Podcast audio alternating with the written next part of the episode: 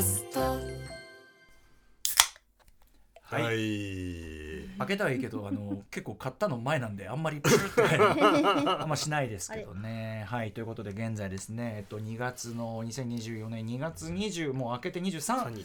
えーの1時40これはいつもに比べるとまただいぶ確かに。深い時間に。なちょっといつもよりさらに1時間ぐらい遅くなっちゃった。ですねななんかありました？えっと、遅い理由は、えっと、まず、えっと、ちょっとこれは本人いないところであれですけどちょっと若干古川さんの連あ絡 連絡ミス連絡ミス。本人そういう意識あるか分かりませんけど連絡ミスによる、えっと、我々がああでもないこうでもない。あでもねああするそうこうするそうこうするうちに古川さんは帰っており 明日明日早いらしいんで。ねああでもないそうそうそう。それはしょうがないんだけど。それはしょうがない。ああでもないこうでもないの処理とあとはあの、まあ、今日この後ねあのあれしますけど、うん。そのちょっとメール選びあそうですね。嬉しい悲鳴ですねまだ選べべてないっちゃ選べてないんですけどもう選びきれない。あのということでですねまあそれにちょっと時間かかって、まああとすねそれぞれ作業したりねちょっとおやつ食べたり。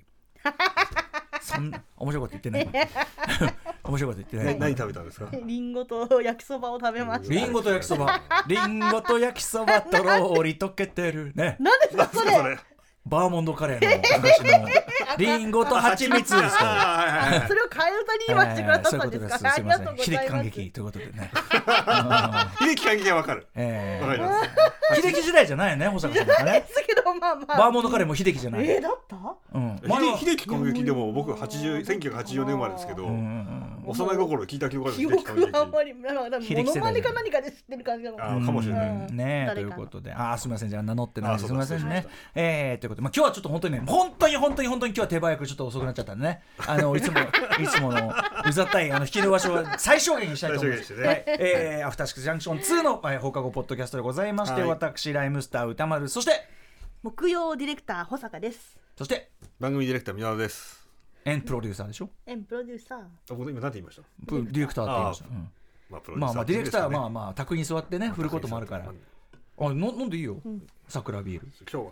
明日健康診断じゃないんで明日健康診断って。お疲れ様です。お疲れ様ですあじゃあ私もジュースで。ね小坂さんねお酒飲めないの。ジュースで。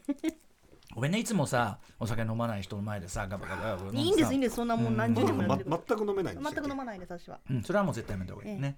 いやいやいや、お疲れ様でございます。お疲れ様でしたうん武道館あの、あれですよ、あ、武道館ね。まあまあまあ、そうさ、健康診断の前だから酒飲まないみたいなね、今日の。さっきも話してました。今日のさ、あの、本当ですよ僕駅隣のご飯に、ね、あの、ね健健康診断ガパオダイ。スあその普段通りの仕事しないとダメなんだからって、あのあの生活しないとダメなんだからっつってね。うん、だから俺昔人間ドック行く前日全然夜中飲んだりして したらやっぱ結構な数字出ちゃって。だからちゃちゃんとちゃんと測れないんですよね。なんかその 逆にねそうそうそう。そう素の素の状態を測らないといけないそうなそうなんだよな。9時以降ご飯食べちゃいけないとか。ねいやで武道館もちろんね、あのーメールの選ぶのに時間かかってるのはもちろん武道館だし武道館以外のメールもいただいているんですけども、はい。ちょっと今日はまず武道館メールだけで、はい。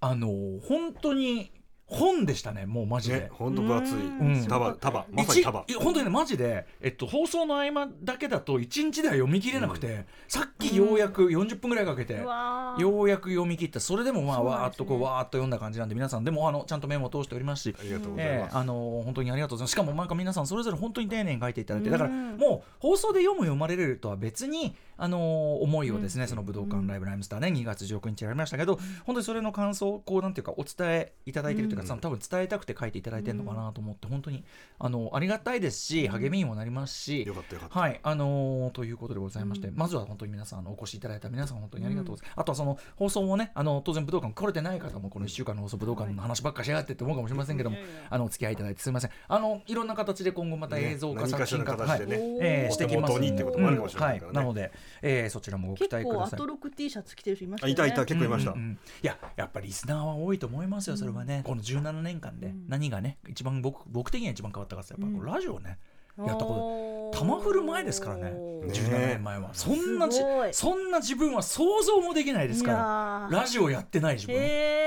そうそうそう。なんでねちょっと皆さん本当にありがとうございます。ということで、まあ、メールをねでねなので今日はあの、はい。仕分けを一応したはしたんです、はいはいはい。でその全部読み仕分けも失礼な話でねその全部読み切れなくて本当に申し訳ないんだけど、主にあのやっぱりこの放課後ポッドキャストでやってた黄金コあーースについて書いてあるもんを中心に、あとははい。ちょっとしたトピックが書いてあってとかで、まあそれも他の皆さんもね例えばごご家族連れてきてお子さん連れてきてあのすごくお子さんも盛り上がってくれたとか、うん。あのいろいろあの読みたいメールあとはその初めてあのヒップホップのライブ来たけどみたいないろいろあるんだけどご紹介してできるのは本当申し訳ないんだけど選んだは選んだんだけどそれでも結構な分量がありましてなのであのいつもはさその前半こうやってメールやって、うんで後半は、うん。あのクーロンドね。クーロンドとかやってるけど、ちょっとクロンドお休みしました？ねもうお便りスペシャルでいいお便りスペシャルなんですがこれだけは今日やっとかないといけないというタイムリーな件としては、はい。やはりこれは TBS の新食堂新 新食堂のレポ、これは今日やらないと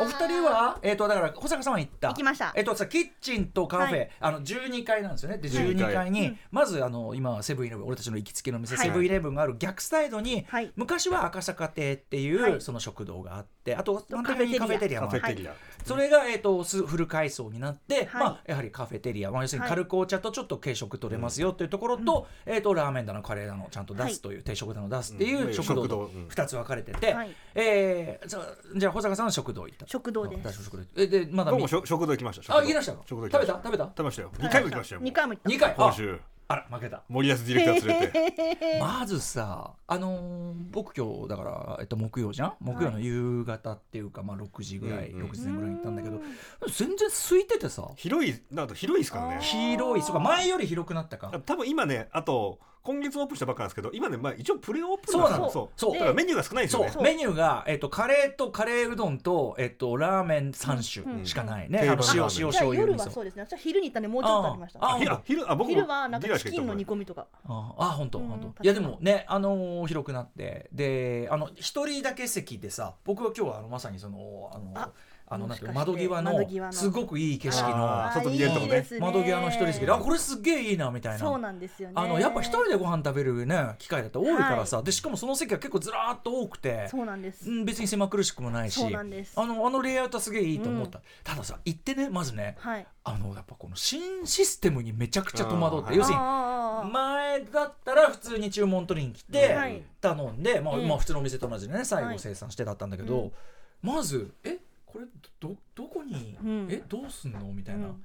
要はあれですよね。あのなんだどあのサービスエリアとかのさそう並ん並んでそうそうそうですよね。あのなんだっけお盆お盆持って持ってトレー持って並んで。で自分の欲しいメニューのそのそうです。こう該当す。ところに入って。る列に並ばなきゃいけないんですね。うん、まあ僕の時はもう列なんかなかったんだけどあそうです。それだけにもうわけわかんなくてむしろ。あだからあ確かにうん。習う人がいないからね。そうそうそう。だからえっていうえこれあ直で要するに作る人に直で頼みに行くってことじゃんそれってさ、はい。で実際目の前でだからちょっと、はい。あのつあのテーブルに座ってっていうよりはもう目の前で待ってるようなスタイルだよね。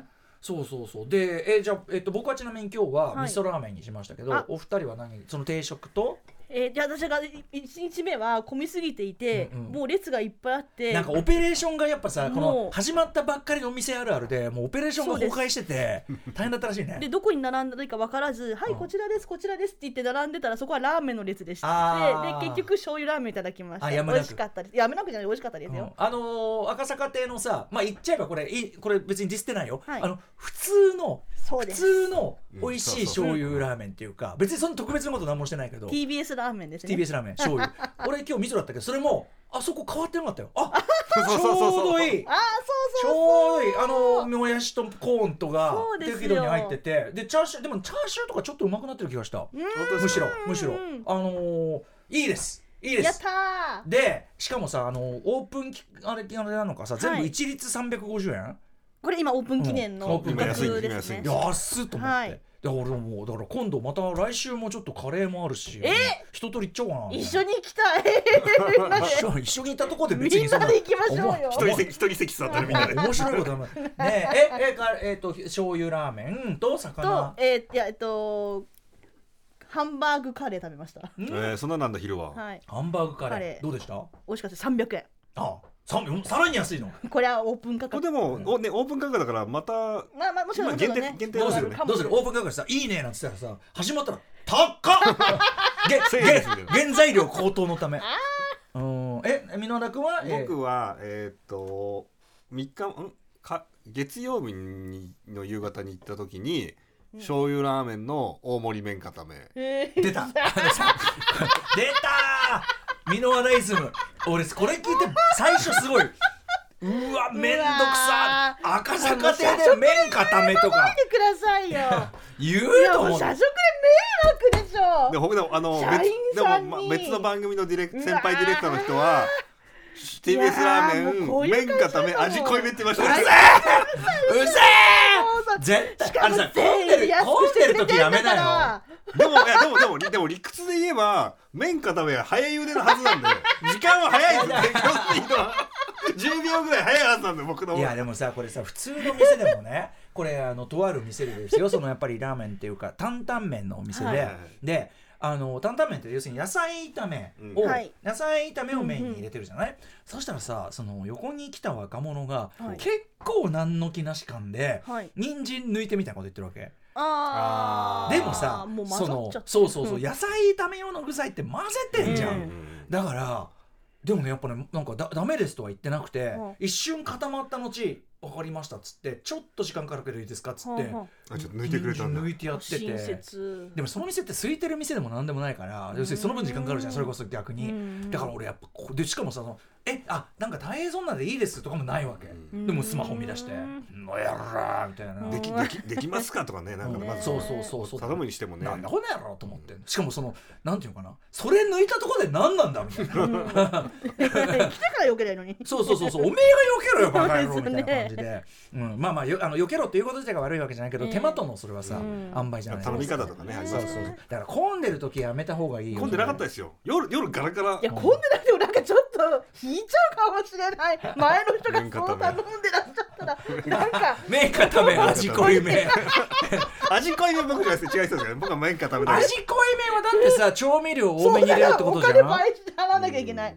ねえ。いやでもプラス50円ね僕は味濃いめ食べたことないから違いわかんないですけあーいやでもちょっとでもね嫌だな。でもねそのなんちゃら多めはその俺もねとある、まあ、これもだからちょっとあんまり言わないようにしとこう。僕がよく行くようなそのお店で、どその常連さんが行ってるのを見かけて、そのあできるんだ。うん、そうなんとか多め。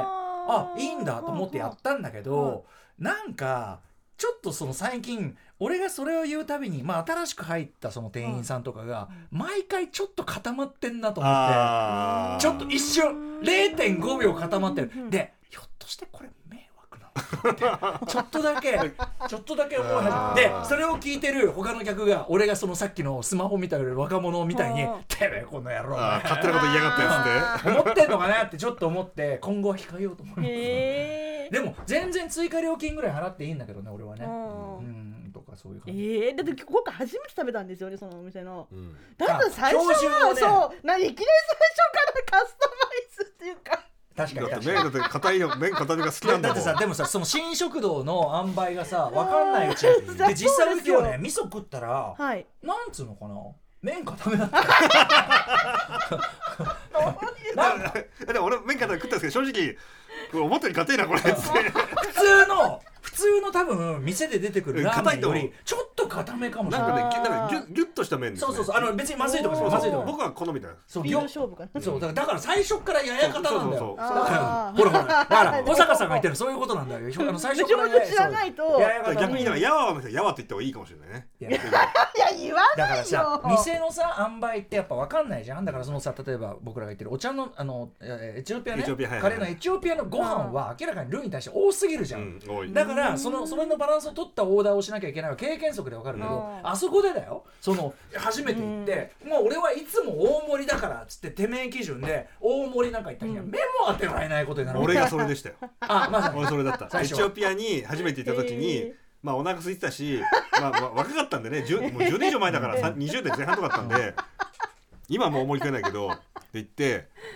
チキンカレー。で 初めてだったんで倍数わかんないから。まあとりあえずレあの1倍ぐらいにしてで大盛りっつったら「えこれ大盛りっすなんかご飯いっていややっぱ高いんだけど」みたいな。うん。でペースわかんないからご飯余っちゃうみたいな。そうだよねすごい。後から足してもらうしかないね。そう。昔あれできるんのですか？追加ってあそこ。いや後からまあ待てばできんじゃない？ちょっと。昔あのあれですよ。久住正幸さんの漫画でありましたよ。そのカレー食ってるあの 孤独のグルメとかの前身になるようなかっこいいすき焼きっていうその漫画の中でそのこうやって何分の1です。でカレーカレー何分の何盛りみたいなそのどんどんどんどんその 帳尻が合わなくて調子が合わなくて足していくっていう。え客を客を見てっていうそういうのが出てきますけどねそうだ。だからその5に入り手はあとさうん。これも前は言ったかもしれないね。店名は伏せますが、はい。ーとある有名店で、はい。今もあんのかな？そこでそのご飯やっぱ大盛り頼むと、うん。普通はご飯。ご飯普通の普通盛りは普通なんだよ、はい。おあのエチオピアと違って普通盛りは普通なの、うん。ところが大盛りって頼むとはい。あのもうデビルズタワー。あのミッショミッションの遭遇デビルズタワー級にえあの要するにそのちょっとなんていうのちょっと悪意を感じありるとか。ますよね。あるあるある。えあのえおかしくないみたいな。その無理はおかしいとかありますよね。でしかもそこは意地悪なことにあのーおかわりで残すの禁止みたいな。禁止？あそう。残しでその金取りますみたいな。そう残したらまあ。でもさそれはさ残さない方がいいのはもちろんね、うんわざわざね。それは当たり前だけど、はい。い、やでもさ普通のに対してこんな来るって思わないぐらいの、うん。ちょっと非常識な量のおかわり大盛りするくせにあるあるうん。それおかしくない理屈忠と思って。忠告すべきですよね。そうそうそうそうそうそうそう。だからまあしてんのかもしれないけど個々の頼んでる客には、俺それでその店行かなくなったらなんか感じ悪いなと思って。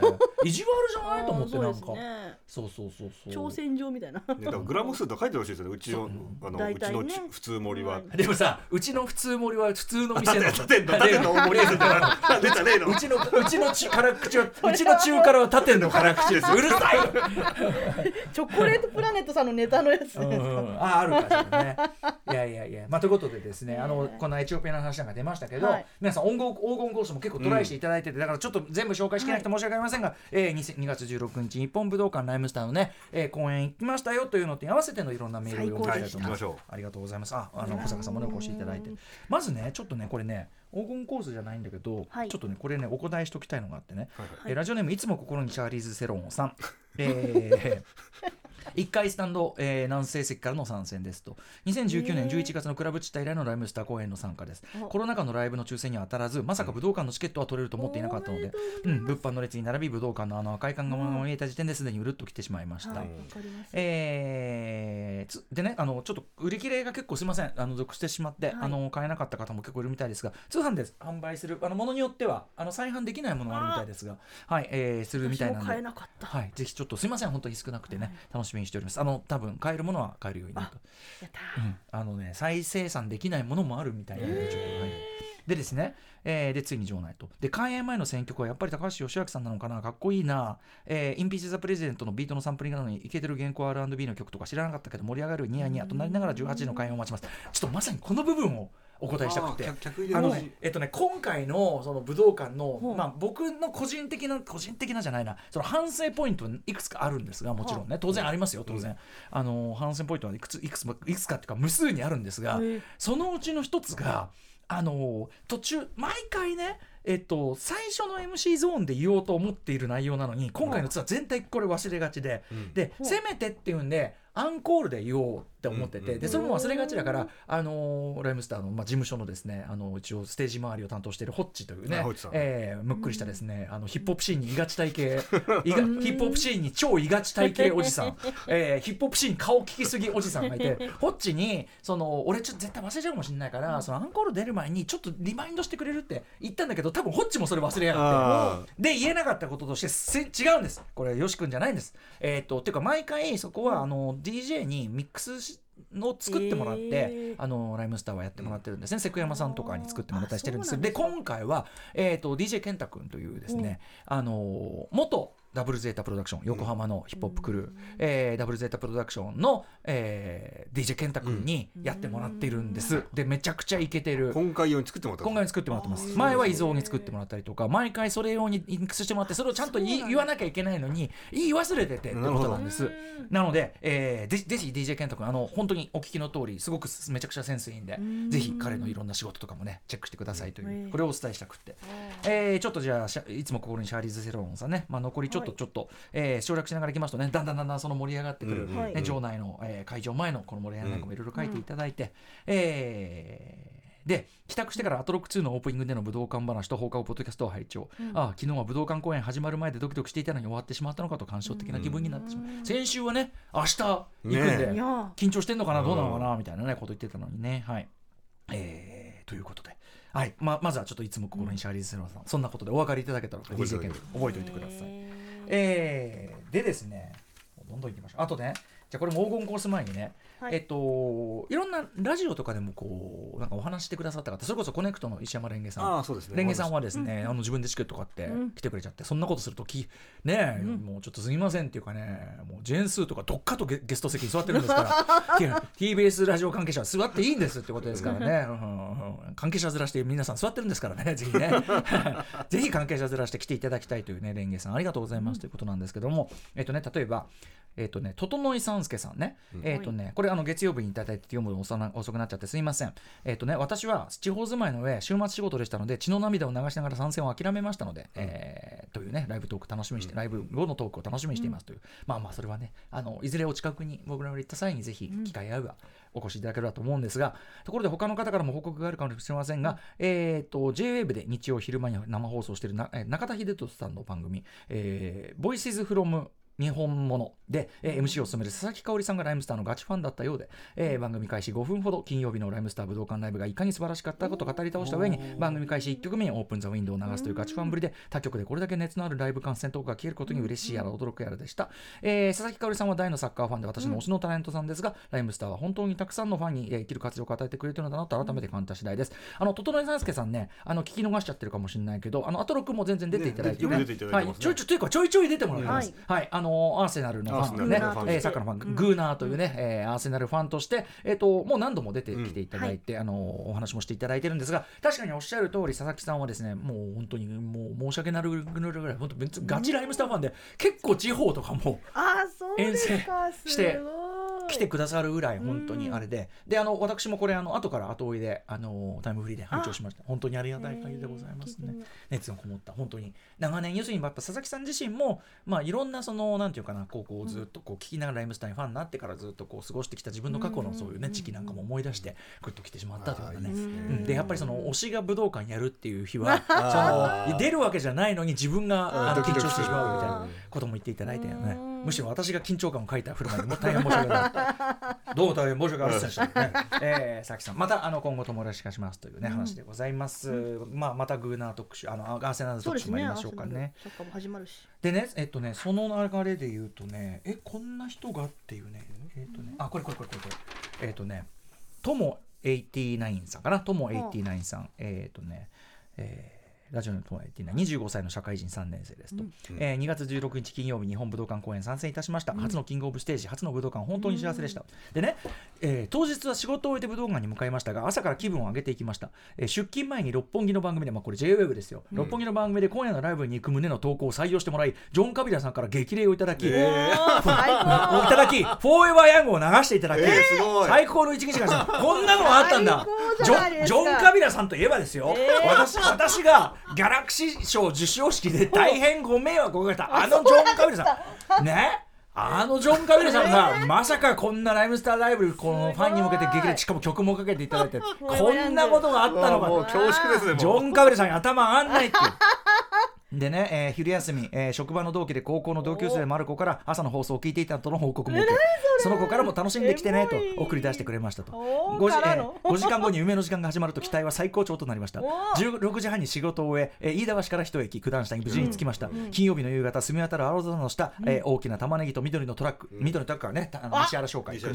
えー絶景でしたと。15年前ラジオリスナーになったばかりの小学5年生の耳にラジオが届けてくれたのはワンスアゲンでした。小学小5でラジオファンになった。あ当時はお三方のキャリアは知らず単純に素敵な曲だなと思って聞くたびにワクワクしていました、そこから曲やアルバムが出るたびに欠かさずチェックするようになりました、えー振り返ると今回のセットリストに改めていたように私は絶好のタイミングで、えーライムスターに出会えたのだなと考えにふけりました、10代の頃に聴いた音楽は一生ものという小学校じ時代の担任の先生の言葉は本当でした、ティーンエイジを駆け抜け大人となり働き始め自分のお金でチケットを手にし2月16日を迎えることができました。一歩ずつ地に足をつけて歩んできた甲斐がありました。本当に幸せな150分でした。皆さんこれからもお元気でいってください。というね。素敵ですね。いい感想ですね。まあこれはでもその10代に好きになった音楽ねうん。もちろんそうなんだけどよく我々も言うのはっていう時に大人になってから聴いてうん。黒歴史ってならないように。うん。ね。うん要するにその大人になってから聴いて恥ずかしい音楽にしないように。うん。むしろ我々ねすごいね結構ね同業者とかうん。ライターとかからも言われるのはえっとあの時のライムスターと同じ年になって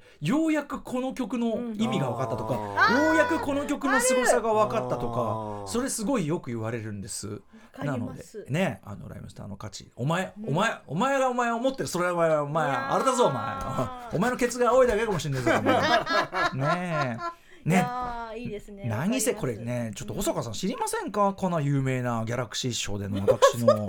そうそう事件あああったんですあったんですあまあでも置いとこうまあこれ話しだと長いんでねあとで後で話します有名な話です大変有名な話ですその際にあの大変ジョン・カビルさんにはご迷惑をおかけしたね、えーだからもうさぞかしいまだにお怒りかと思ったらあいつかっつってねうんことだったんですけどね。はい、大変ありがとうございますということでございます。さあということでですね、あとね、じゃあこれもね、黄金コース前にこれも面白かった。あ影武者のやつですかあそうあそうそう替え玉で替え玉そうそうそう。替え玉、替え玉、替え玉、替え玉、替え玉替え玉受賞の時の、えー司会がジョン・カビラさんで。はい、まあまあまあ、ね、本当すみません。いや最高。えー、とラジオネームギムーさん、えーはい。歌丸さんライブ本当にお疲れ様でした、えーというねまあいろいろ本当に書いていただいて、激励いただいて、えーオープンザウィンドの MC からのパフォーマンスには感動と勇気をいただくことができました。ベテランならでの厚みと余裕を感じる素晴らしいライブでした、本当にありがとうございました。こちらこそありがとうございます、でですねこれが面白いです、えー最後に余談ですがと、えーたまたま隣の席にこれディレクター角くん、あえーだからこの番組だと水曜担当。ーですね角くんと思われるスタッフの方と、はい。ゼッタくんがいらっしゃり、ああだからねとあの言ってましたよ。近くに座って放課後ポッドキャストでもおなじみ、ゼッタ君ねあの、ーロンドの名手としてもおなじみ、うん。師範ですよ師範。ゼッタ君がいらっしゃりライブ開始前に、うん。えーこれね前回の武道館ライブと同じぐらいこれ長さがね前回の武道館ライブと同じくらいだったら尿意が心配パンを食べると尿意が出にくくなるらしいなど 5分近く尿意話をされていた世間話。ライブライブ中ライブ中にはマーミリーさんもトイレの話をされるなどいろいろな意味で印象に残るライブでした。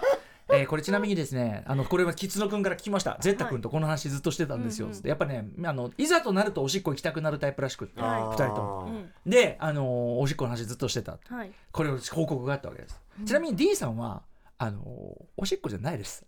ああえ大きい大きい方。はい、そうです、はい、びっくりしました。もうあの始まるよ。3枚です。さあ行きますよ。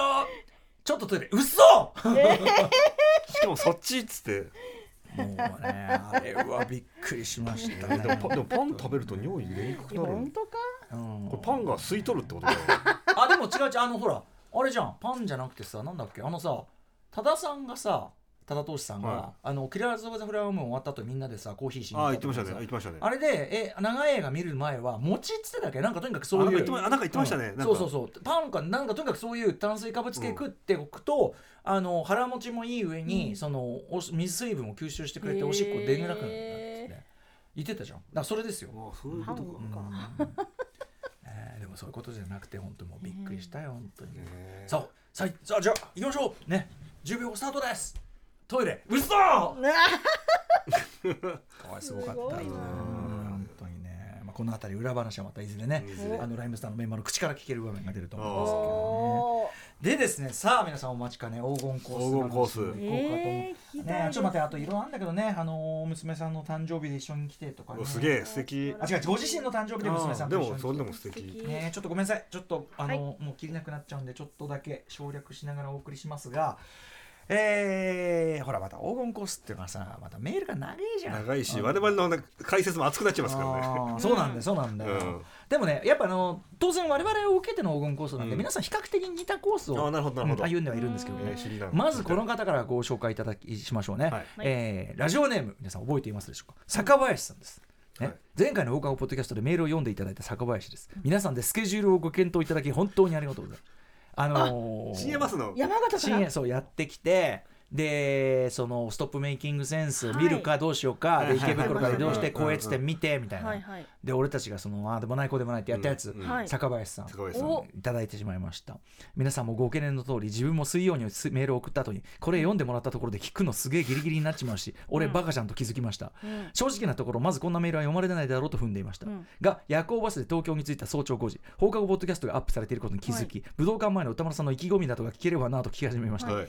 えー前日イレギュラーでギリギリまで仕事が終わらず急いでバスに乗車したため空腹極まりない早朝5時、えー新宿西口日高屋の明かりにフラフラとささり込まれおつまみ3種とビールを決めているところで私のラジオネームが言われてテンションぶち上がりました。すごい最高のシチュエーションだ。え一番いいじゃないですか。すごいね。一番いいタイミングでしょ。おつまみ三種とビール。まさか生まれるとは状況にほぼリアルタイムに即していてポッドキャストなのに生放送を聞いているかのような 不思議な感覚に。確かにね。最高のね坂林さんしか味わえいない。や本当ですよ。ドキえーュメンタリーだな。数時間前に自分のことを気にかけてくれている方々が存在して ししかもみっちり検討していただいて 思わずレモンサワーとタンメンを追加してしまいました。いいですね。えー歌村さんをはじめスタッフの皆様特にポッドキャストを迅速にアップロードしていただいた箕輪田プロデューサーには感謝してもしきれません。本当にご尽力いただきましてありがとうございます。いつもよりちょっと早めにあげようねなんそうですね。うん間に合うようにね。さて長くなってしまいましたがここからは皆様のカルチャーキュレーションならぬスケジュールキュレーションを受け脳みそフル回転で検討して過ごした一日を報告させてください。うん。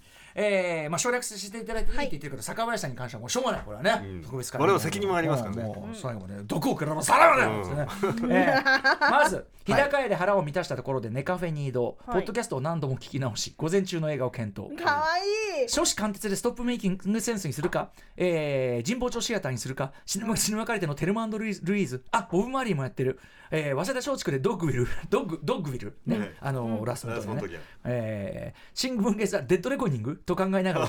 と考えながら寝落ちしての8時半起床。ほ新宿ベルグでモーニング黒ビールをすごい飲むね。めっちゃ飲みますね。モモーニング黒ビールを決めながら最終決定 古川さんのおすすめ。これはなかなか内視聴取だったかもしれませんよ。新宿武蔵野間で10時から上映の「フクロウ」を鑑賞しました。あね。だから今日この坂坂林さんが2週にわたってよ。これで袋を見て。で今日のムービーウォッチに聞けばもう。完何このフルコース。ねお膳立て立てすぎやろ。えー詳細省きますがめちゃくちゃサスペンスするで最高に面白い映画でした。あれはだったら絶対眠くならないし、確ね、かに確かに。そして新宿駅から移動してのお昼ご飯。これも悩みましたが、歌村さんの一言から、えー、御徒町に移動してとんかつ蓬莱屋さんへ来た。あー正解。シャキッと。どこ行っても正解だけど。シャキッとした板前さんの所作を眺めながら背筋が伸びるような思いで待っていると二度揚げしたカツが到着。まさに人生一番のヒレカツでした。うまかった。でしょうそうでしょうそうでしょう。そこからせっかく御徒町だしなとつまりその御徒町のね、えーあれで、はい。えー価値と徒歩だろうと。ね、うん。御徒町の価値徒歩ね、はい。えーということで、えー、アメ横をぶらぶら歩きながら上野へ移動。あだからちゃんとあ歩いて歩いたんですね。予定通り14時より東博の、えー国立通り、東京博物館の、はい。えー本阿弥光悦の大宇宙に臨みます、うんうん特集の通り素晴らしい展示、ん。えー、鶴下鶴下へ36河線、うん。若巻しえーはじめ、えー、と展示物に圧倒されましたと、ルジョ6時までみっちり鑑賞し大満足、うん。えーで会場まで1時間きっかり。関東在住の友人と関東在住の友人との待ち合わせが17時15分となっていたため少し時間が空きました、うん。秋葉原お茶の水の街並みが懐かしくなったためここも徒歩を選択。おゆっくり上野から秋葉原お茶の水神保町と散策を楽しみまこの間のあの我々のコースだわ、うへん、ーそしていざ武道館公演。キングオブステージとはまさにこのこと、うん。ラジオバージョンのアフターシックスから始まりさらに煽ってからのアフターシックスが始まってからもうテンションマックス、えー場内冷めることのない最高の2.5時間でした、ライムスター初参加の友人もこんな盛り上がるライブ初めてとの感想、えーライブ後も飲んで喋ってと本当に最高の一日になりました。15年前の学生時代はラーメン特に二郎と中本に胃袋を支配されてしまって、ほらこの人ラーメンは食べ歩いたけど、カレー外で食べたことない。よね、ね言ってましたね。えーまた映画も話題作有名作ぐらいしか見ていませんでした。これから東京に遊びに行く際にはご紹介いただいたお店や映画館などなどいろんなところを回ってみようと思います。ちなみに仙台には土曜の夜に夜行バスで帰りました。最高の週末本当にありがとうございました、ね坂林さんお疲れお疲れ様様でした。感動されたようでよかったよかった、ねよかえった。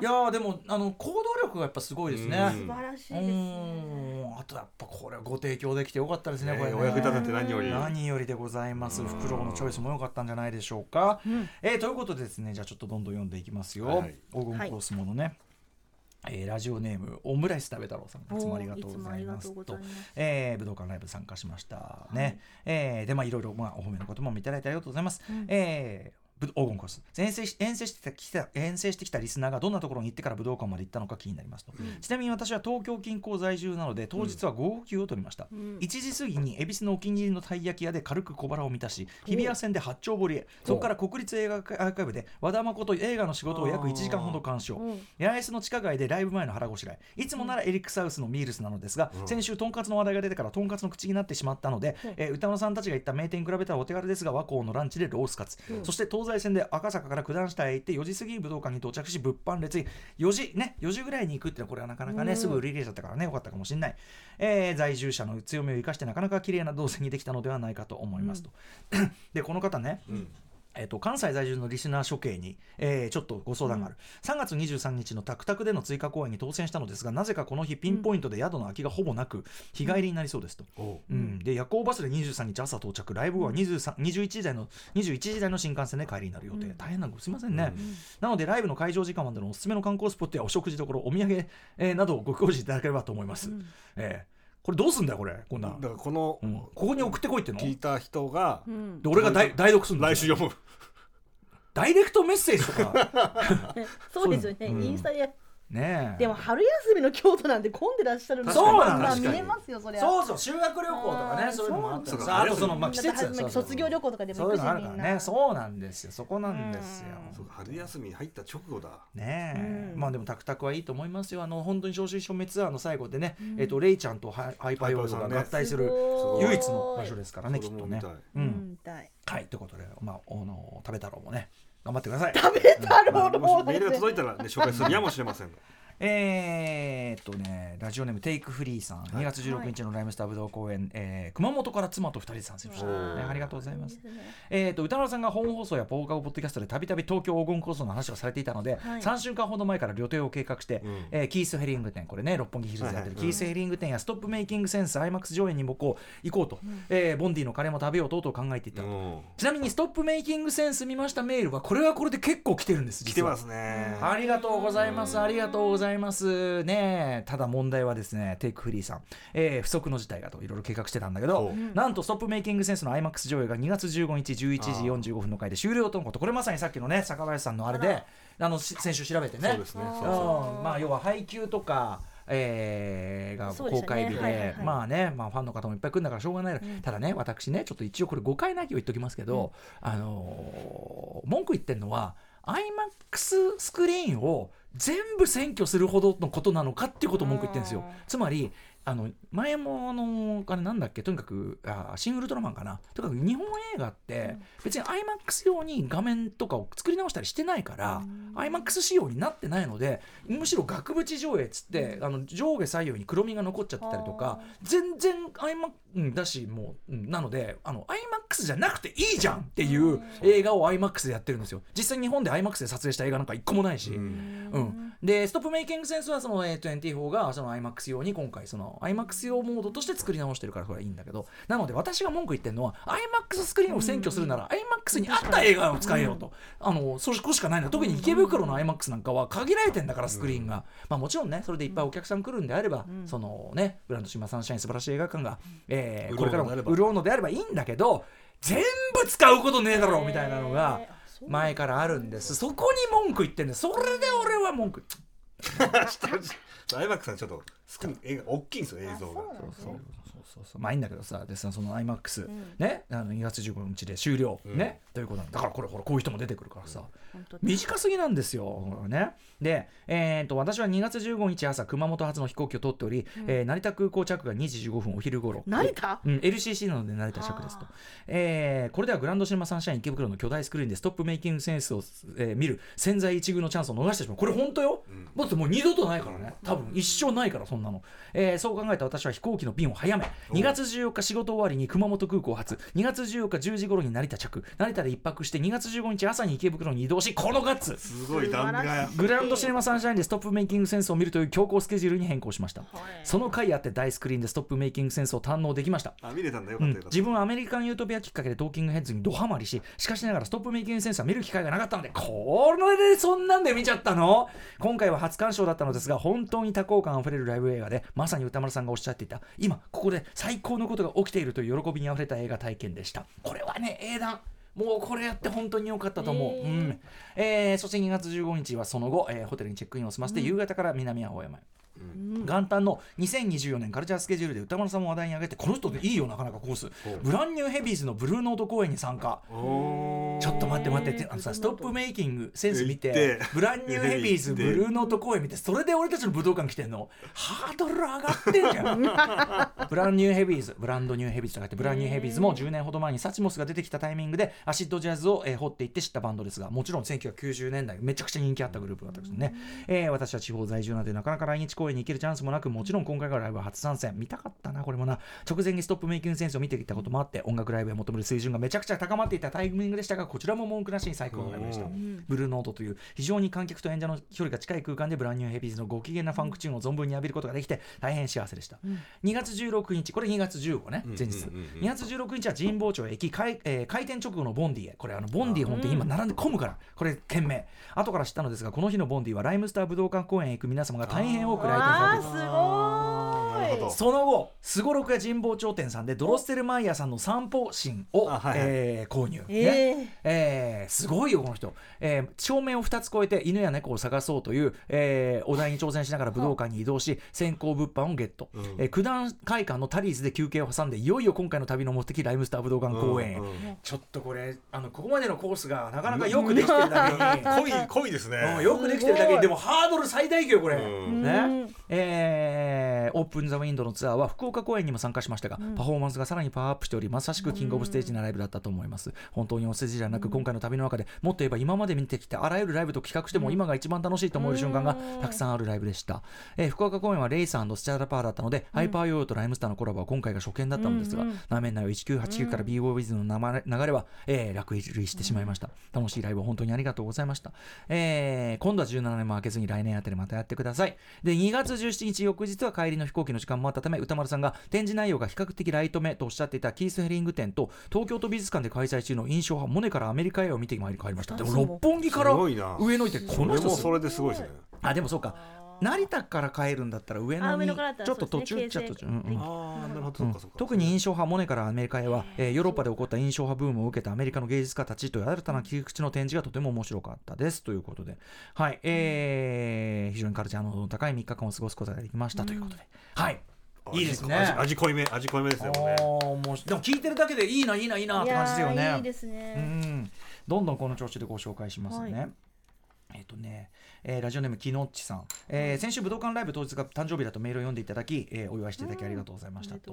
はい、えー初日の水曜日、あの要するに、えっと、この方、どこからだ、えっとまあ、とにかく来て、東京来て、はい。えー水曜日の昼過ぎには東京に着き、まずは地元で見れていなかった仮面ライダーファイズの新作を丸の内東映で、俺まだファイズ見れてない、えー、丸の内東映で続けて、哀れなる者たちを日比谷東宝シネマズで鑑賞してから、ムービーウォッチメンを聞きつつ、日比谷の広場で初代ゴジラ像で写真を撮り、その後、デリーで、これ、まあ、銀座デリーでしょうね、カシミールカレーを食べました。うん私にはちょっと辛すぎましたが、いつも歌丸さんはこのカレーを食べているのか、やっと食べることができたと大満足した。ちょっと待ってください、木之内さん。あのね、そういうことだったら、そういうことだったら、最初は、僕、最初はコルマって言わなかったっけ？あの、辛いの苦手な人は、カシミールはちょっと辛すぎるから、うんあの、最初にあれだったら、ちょっと甘みもある、さコルマって言ったじゃん。ちょっと。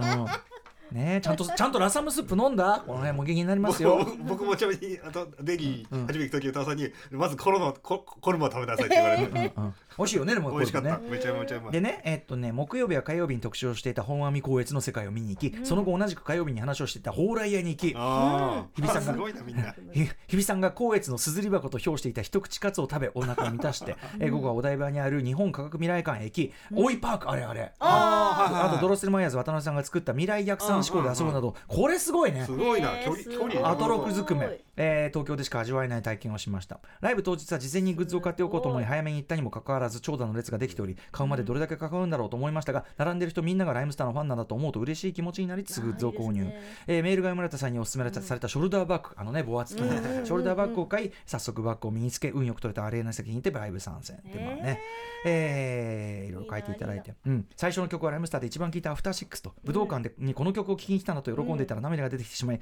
まだこんな序盤に序盤に？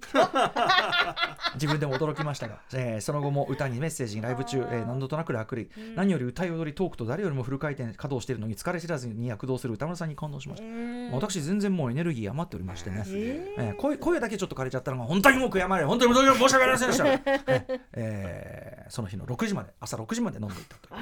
それもすごい。誕生日に好きなグループの武道館ライブがあるなどという幸運は二度とないと思います。今年の誕生日は私の人生によって最高の誕生日になったと言わざるを得ないのが現状です。歌野さんありがとうございました。これからも応援し続けます。こちらこそありがとうございます、というね。えー、という、うん。次回はちょっとこうあのうん。あのーちなみにデリーはあのーカシミールとかあとコルマも含めて、あのー真空パックものがいろんな成城石井とかいろんなところで通販もやってると思いますしでかなり味はそのままです。なのでそうなんです僕テイクあれはそれは食ったことないあの全然全然あの要するにレトルトですらなくて真空パックなんであのそのままなんです。なのであのぜひコルマ試してみてください。そして万が一とは思いますがラサムスープとサラダのコース頼み忘れてたらそれはちょっと本当に反省してください。な何セ何セットでしたっけあのあのスペシャルセット。スペシャルセットか。うん。だからその、えっとラサラダとスープとカレーと食後の、えっと食後じゃなくてもいいんですけどドリンクが1個ついてる、まあ、マンゴージュースがおすすめですけども。ちなみにあのサラダのドレッシングも通販とかしてると思うこれも最高にうまい。後ほど後ほどメールにも多分書いてあるやつがあって。おね。ちょっとそういうところは私あのありがとうございますと言いながらそういうところは本当に厳しいんでね、うんお前言ったよなっ絶対やまかさないんでそこはね小平のラマさんです、はい。武道館ライブめちゃめちゃ楽しみました、えー私ライムスターのライブはおろかヒップホップのライブは初めてで武道館のライブも60年生きてきて初めてでしたね、えーヒップホップのライブ初めてという方本当に多かったみたいですね。もともとラップを聞くのは苦手でした。が歌村さんのラジオ番組「タマフル」や「キラキラ」を聞き続けているうちにライムスターのアルバムを購入するようになり、ありがとう。他の日本のラップも聞くようになりました、アトロクが始まり初回から全て聞いていますが、人間交差点やラジフェス過去のツアーに参加しなかったことを悔やむようになり今回の武道館ライブ発表で意を決してチケットを申し込んだところ、余生の苦人を全て使ったのがことごとく 1階席最前列というプラチナ、ああすごい。じゃあ俺多分多分多分目合ってんのあ目合ってるかもしれない。目合ってんの当日は職場に休みをもらっていましたが遠足の日の小学生のごとく目覚ましが鳴る前の5時半に起床。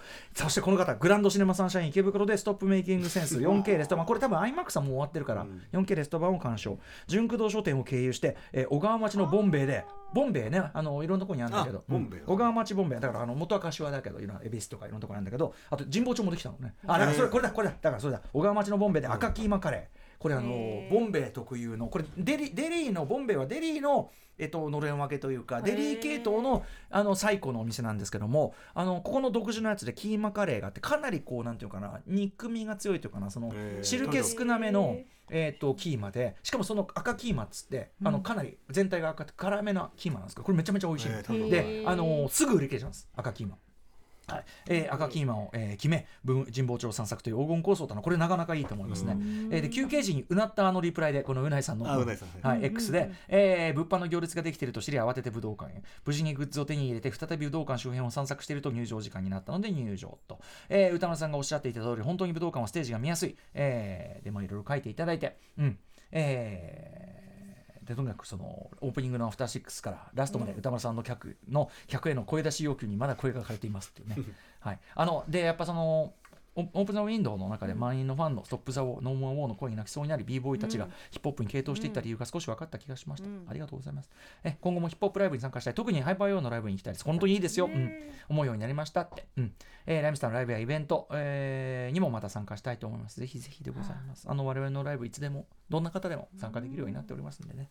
はい。えー、というようなねはですね、もう全部読みたいんだけどな、全部の、全部のメールのディテールが読みたいですけどね。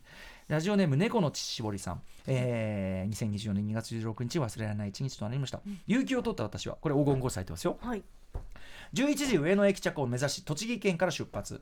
上野到着後湯島天神で梅の花をめでたりしつつ11時40分にデリー上野店へ。はい。すでに56人並んでいまいましたがすごいねやっぱね。それでも並んでんだ。うんやっぱね正直ねもちろん僕は銀座店とかもやってますけどね、まあ、やっぱまず行くなら上野店行っていただきたいね、へえー湯島店というかね、えーオープンにオープンと同時に入店できました56人ならそうだね、えー歌丸黄金コースになりスペシャルコースでカシミールカレーをチョイス。あ、う。ん。おドリンクは誘惑に負けて生ビールにしちゃいました。私はあのマンゴーがおすすめって言ってまあいいんじゃない？じゃない、うん。えーややピリッとするドレッシングがかかったサラダ、えー粒胡椒だか、えー粒山椒だかが入った酸味が癖になるラサム、そしてメインのカシミーカレーは、えー辛うまで最高。ラサムとカレーを交互に食べると口の中にスパイスの宇宙が広がりなんとも幸せな気分になりましたちゃんと私の言いつけを聞いて。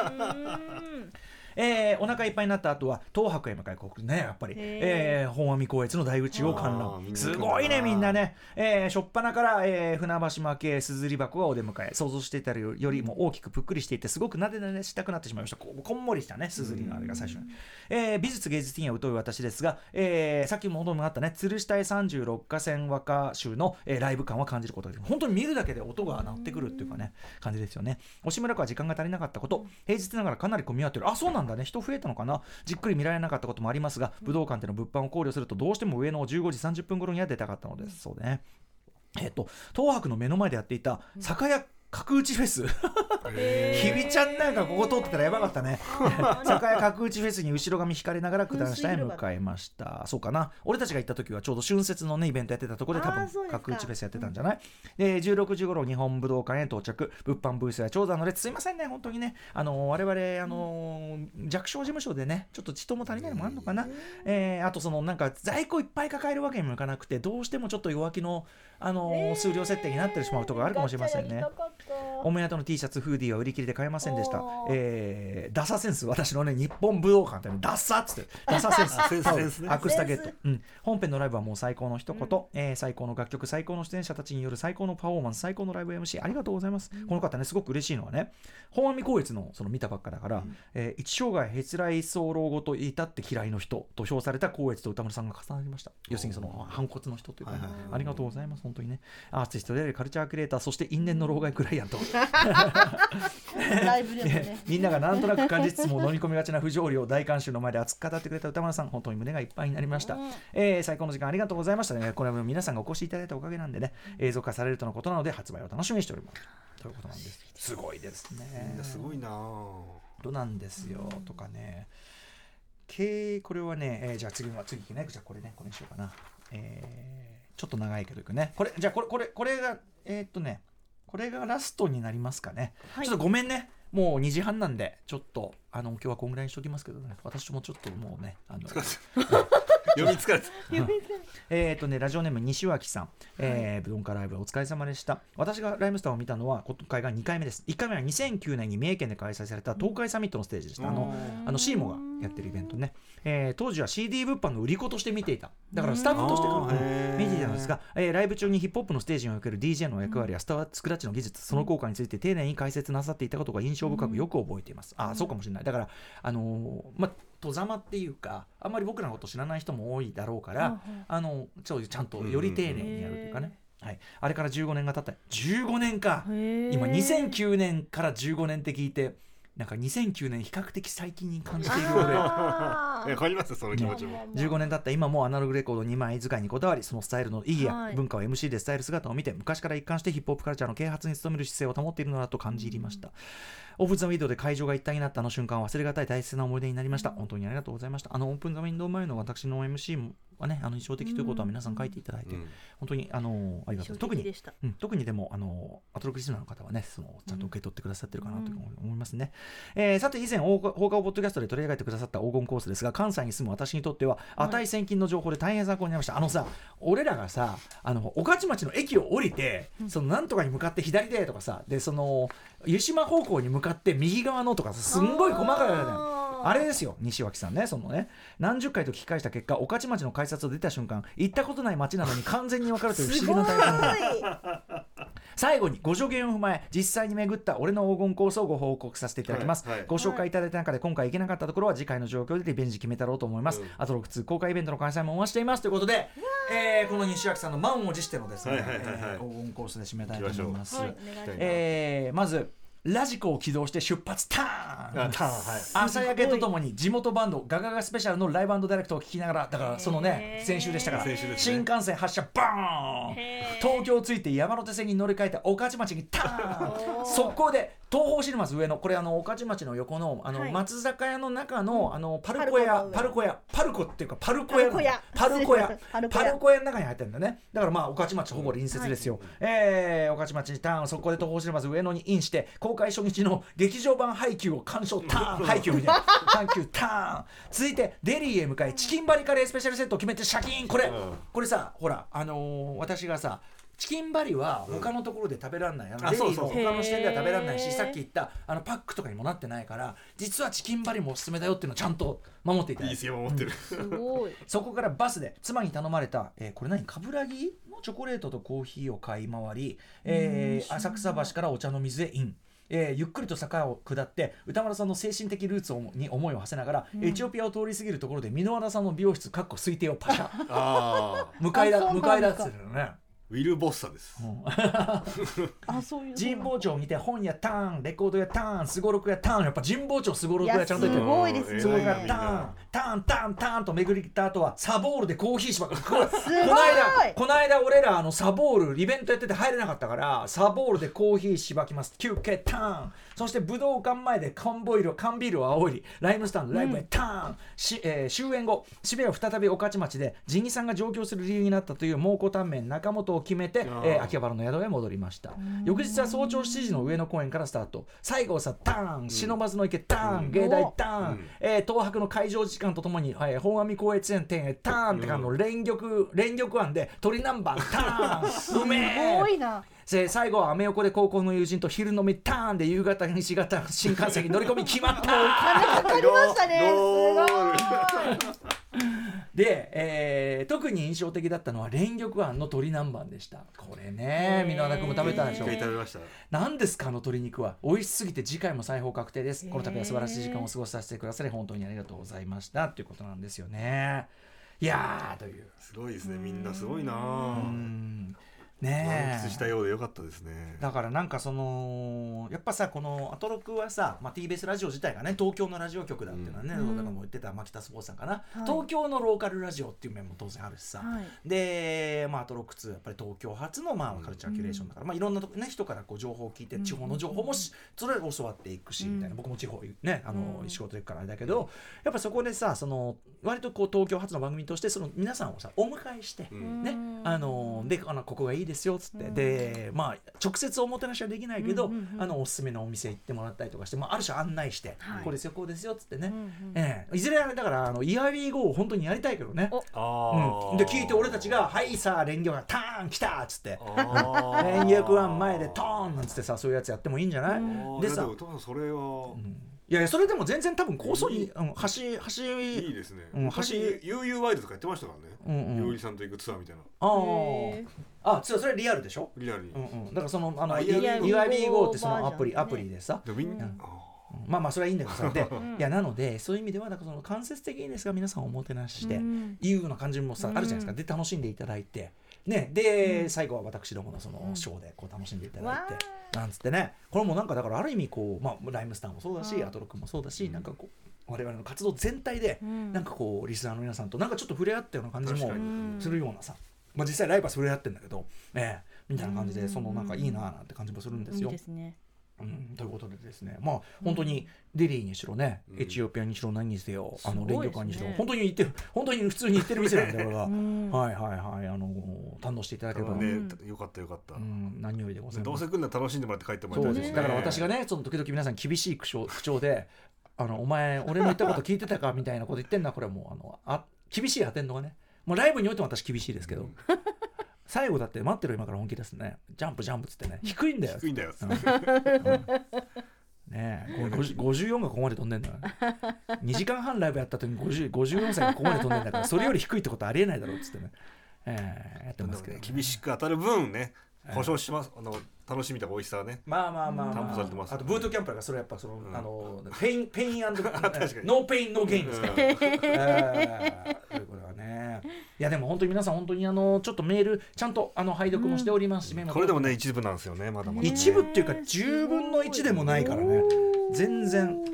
あのー本当に皆さん熱いメールありがとうございます、ううんん。あのーもちろんねあのこ反省点というのはだからもちろんベスト尽くしましたけど、あのー今後さらにさらにうん。良くしていこうとも当然思ってますしね、共感するとこばっかりでした皆さんのメール。うん、あああのその、うん。ライブの、の感想とかをすごく。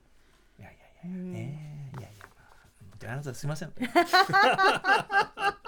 がん頑張りますんで本当にね、えー。どういったあたりですかね。またやってくださいよまた。やってくださいよライブえまたやってくださいよもうまた。ライブはやりますけどね武道館ね。武道館また。武道館はでもそのじゃあすごい生臭い話しますとねあの武道館やっぱり1日だけあのセット組んでやっぱすごかったじゃないですかやっぱり、うん。あのでも前回の10あのやっぱ17年もさ前よりもやっぱはるかにグレードアップしてやってるんで、2階建て。そう2階建てだしやっぱり当時はその LED の技術なかったんであレーザーとか LED の技術もはるかに進歩してるんで例えばレーザーとかももう目に皆さんのあの害はもちろんのこと眩しくないようなとかうん。いろんなあれができてるんですね。へ LED とかもあの要するに半透明とかその後ろから照らせばさっき岡村ちゃんが登場するしてきた場所ってあそこ LED のライトの LED 版の裏から登場したんですよ。うんで後ろからライト照らすとうんあたかもただの檻みたいに見えるでしょ？うんあれそれあれ物を映せば LED なんですよ。えーだからとかそういういろんな仕掛けみたいのができるようになってなので。あのーなんですけどその要するにあれを1日だけ使ってばらすのはすごく実はあの経済効率が悪くてですね。うん。だからみんな 2days とか。あとはその他のイベントとの共用の乗り入れみたいなことをするわけです。だから人間交差点とかも前日他のイベントやっててあのそのライブ会場のいろんなセットをそのままお互い共有してある程度セット使いましてでその予算を折半してみたいなあそういうことで。だから例えば東京ドームもあの実はその、えっと、月曜日の BAD HOP の前に、うんその前日がオードリーさんがね、やったじゃないですか。でその前が JUJU のスナック、はいね。スナック JUJU じゃないですか。この3つっていうのは実はだから連続してやることにあでそのああ多分部分的にいろんなものを共有してるーし合うことで割り勘っていうか。そう。いやあの多分それをやってるんだと思うんです。あるいはまあねあのあのテイラー・スウィフトとかあの4日間やったりするのはやっぱりそうそれでペイするっていうのがやっぱあるわけです。へなので1日だけ公演っていうのは、はい。まあ率が悪いわけです。とはいえ私どもやっぱりそんな何日も売れめられるほど力もないし、なのであのーまあここは致し返しですなこれはな。あ ーやっぱ私ども本当に弱小でね力がない事務所なんで あの別にお金ないわけじゃないんですけどリスクを背負えないんですよ。だから何かあった時に。そうです。まあ、武道館は屋内なんで人間交差点に比べればリスクはまだ低めではありますが、あのーね屋外なんか本当に中止の可能性あるから、確かにそうですよね。どんだけ危なっかしいんだよってことでね。うん。あの前に社長がなんだっけな2年連続で雨で中止になったらうちは潰れるっつっててうんその賭けやめてくれるかな。怖いこと言うな。そう。そしてありえない話じゃないじゃないかってない話じゃないようん全然ありえないじゃない。うん。へなのであの、まあ、無理のない範囲にもちろんやらせていただきますね。でもあのそれじゃなくてもですねあの巨大ライブの良さもちろんねだからお祭りごとしもありますけどもあのいろんなところでやってますしあの小箱のは小箱の良さもありますしね、あとあのブルーノートの良さもあればえーピューロランドの良さもあればあとはあの、フェスとかで半ばアウェイの、えーライムスターの良さもありますのであのあちこちにいるところでねなんか皆さんお近いところになんか応援に来てくださればそれでもう幸いでございますと。でまたそのね武道館でまた集まりしましょうといううん。次回武道館やるときはまたバンドセットみたいなのもね中心にしてもいいかもしれませんね。えー、ということでございました。本当に皆さんどうも本当にありがとうございました。うん、1週間ちょっと武道館の話続けちゃって本当にお疲れ様でした。改めてね。あの DJ ジンさんのところあのね作品によって当時のロゴに変わるのとかはいはいはい。それになんか皆さん長い長年のファンの方はねやっぱその時のね。ねあれがいろいろ読み替えられたりとかね、はい。ああいう。いや僕の前の見てたお客さんとか、うん。その耳をかすべちゃう90年代の時のもうすごい騒いもう、うん。うおー来たーってす,、すごい最高。あ子さんのファンなのかなと思って、ねあのもちろんライブ今回はだからアルバムツアー中心なんでだからまさに逆に古い曲やると思ってなかったみたいなね、うん。あの人もいらっしゃるけど、まあその全くやらないは本当になくてなかなかそれは、あのちゃんといろんな組み合わせで考えたりするんでね、えーまあそれは当然やっていくけどまあベスト的なのが見たければやっぱライムスタイズ・イン・ザ・ハウスとか、一番はやっぱこのあのあれですよね。47億円ツアーが何しろ。うん。あれこそもうスーパーベストだったんでだからこの間この間あのだからテテイラー・スウィフトがやったようなあれもあの彼女のベスト版、ね。ベスト的ツアーだったじゃないですか、だから古い曲あの同じこと言ってました、古い曲なかなかやれなくなっちゃうからそれを全部入れたツアーにそういう要望を受けてやったっつっててだから、えっと47億円ツアーは本当にあの両方あって順行セット逆行セットね、うん。一番古いところから新しいところ。新しいところから古いところ。でもね、あのー、子さんファンとかもいること考えると新しいところから古いところの方がいいみたい。つまり要するにこれってね面白いもんで。これあのライブ哲学でも言ったかもしれないけど、あのーあ本の中で本の中でも言ったかもしれないけど同じ時間なのに同じ10分なのに、ライブ序盤の10分とライブ終わりの10分はこれは同じ10分じゃない。重みが違うんです。ん。ライブ終わりの10分の方が長いし重いしなんです。うん。ライブ始まりの10分はうん本当に過ぎちゃう10分なんで、だからそこで古い子さんが聴きたかった曲をそこでやっちゃうとあもう終わっちゃった。感じするんだけど。積み上げて積み上げて積み上げて積み上げて積み上げて積み上げてどうだでドンドンドンとわあるわけですよね。うんただ今回のツアーであのあれでセットで言うとやっぱりあのあんまり古い曲をクライマックスっぽく持ってきちゃうと、うんうん。やっぱり今回は現在進行形の我々を見せるのが目的だから、えーむしろだからあここで出した序盤に？序盤に。序盤に。おが大事ですしあと僕たち自身のあのうん。考えとか考え、考えであり考えでありっていうのは、うん。やっぱりとはいえ活動休止前の曲はうん。すごい僕らからすればむちゃくちゃ前の曲で、うん。もっと言えばね正直作り手からすると完成度とか、うん。あとはそのやっぱ言ってること。うん。あのね昔の曲は単に技術が低くてやりたくないのもあるけどこれあのあのー R 指定との僕対談でも言ってるんですけど、うん。あの言ってる内容的にそれこそあのビースティーボーイズがかつて言ってたことと同じで、うん。言ってる内容的にもうちょっと普通には歌いたくないっていう曲もあるわけです。例えば女性に対する表現だとか。なので、あのーやっぱりどう考えても活動休止後の曲の方が普通にいいし、うん。うん。まあただもちろん皆さん青春とともにね、うん。育ってるんでそれそれはもちろん分かりますよ、うん。だからやんなくなるわけじゃないんだけど、あのーやっぱり活動休止後うんこそがやっぱ俺たち今の俺たちだし、うん。あのーっていう感じなんですよね。なより納得して楽しんでできるのがあの今の方の曲っていうのがあって。だから、まあでもまあ何にせよあの高3であろうがあの新参であろうが、あの関係なくうん。あとはもうそうですねその身体的な皆さんねいろんなあの体調とかいろんなモードの方いらっしゃると思うんだけど、あの等しく楽しめるようにちゃんと、うんあの考慮ししていきますんで、まあ、今後とももっとさらにね、やっていきますんでぜひぜひあの安心して遊びに来てくださいということでございます。えー、ねえいやー。やれやれ。でもね息つく間もなくねもう武道館のもう翌日から普通に原稿仕事がたまりすぎてて、まあだってだってブブカ出さないと今週の特集できなかったんだもん。前だだから多分昔だったら普通に休ませてとか言ってたけど、うん。今の俺はもうそういう若い頃にしてた仕事上の甘えとかをもう自分に許せなくなってるので、それ偉いっすね。い。やいやいやでもねそのそれはねよそのよく言うんだから星の源よりは大変じゃないとか。あそれこそあのいやこれ本当に思ってる爆笑問題の太田さんとかよりは忙しくないとか。ああの全然ありますよ。だからもっと忙しくてもっとすごい人いっぱいいるから、うん。そういう人に比べりゃねなんつって。だから頑張ってやってますよいやいやいやいねなのでですね楽しみ。あのちなみに来週ですね、来週の放送中でちょっとまたこれは私個人のですけどもあのちょっとちょっと私の私にとっての一つちょっと大きな仕事の発表がありますほうね。ちょ番組と無関係でもないような、はい、これはでもあくまで私個人の活動ですけども。楽しみです。うん、えー、というようなことでございまして楽しみにして。来週は来週で大変ですよ。だって岡村ちゃんとまた斉藤さん岡村和義。そうですそうです。斉藤さんとは僕お会いしたことないですけど斉藤和義さんめちゃくちゃ TBS ラジオヘビーリスの。おっしゃってましたね。この番組も聞いてくれてるとか聞いてくれてないとか。うん。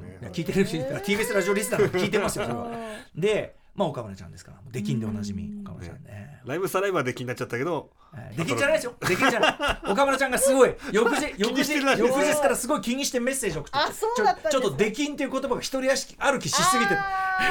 ちょっとバズりすぎてるんでちょっと。SNS でも確かにできんできんっつってうんうんね、またそうだ。なでね岡村ちゃんできんぐらい言ってバズらせないと、うん。だってそんな翌々日にねもうあの BAD HOP が東京ドームやっちゃうんだから出禁ぐらい言わないと俺、うん、出禁ぐらいかまさないとこんな決裂かなんつってねそんなね。うん。決裂。そう。派手な派手な見出しで。いやー僕楽しみだな。うん。ということでなんか僕も緊張しますよなんか。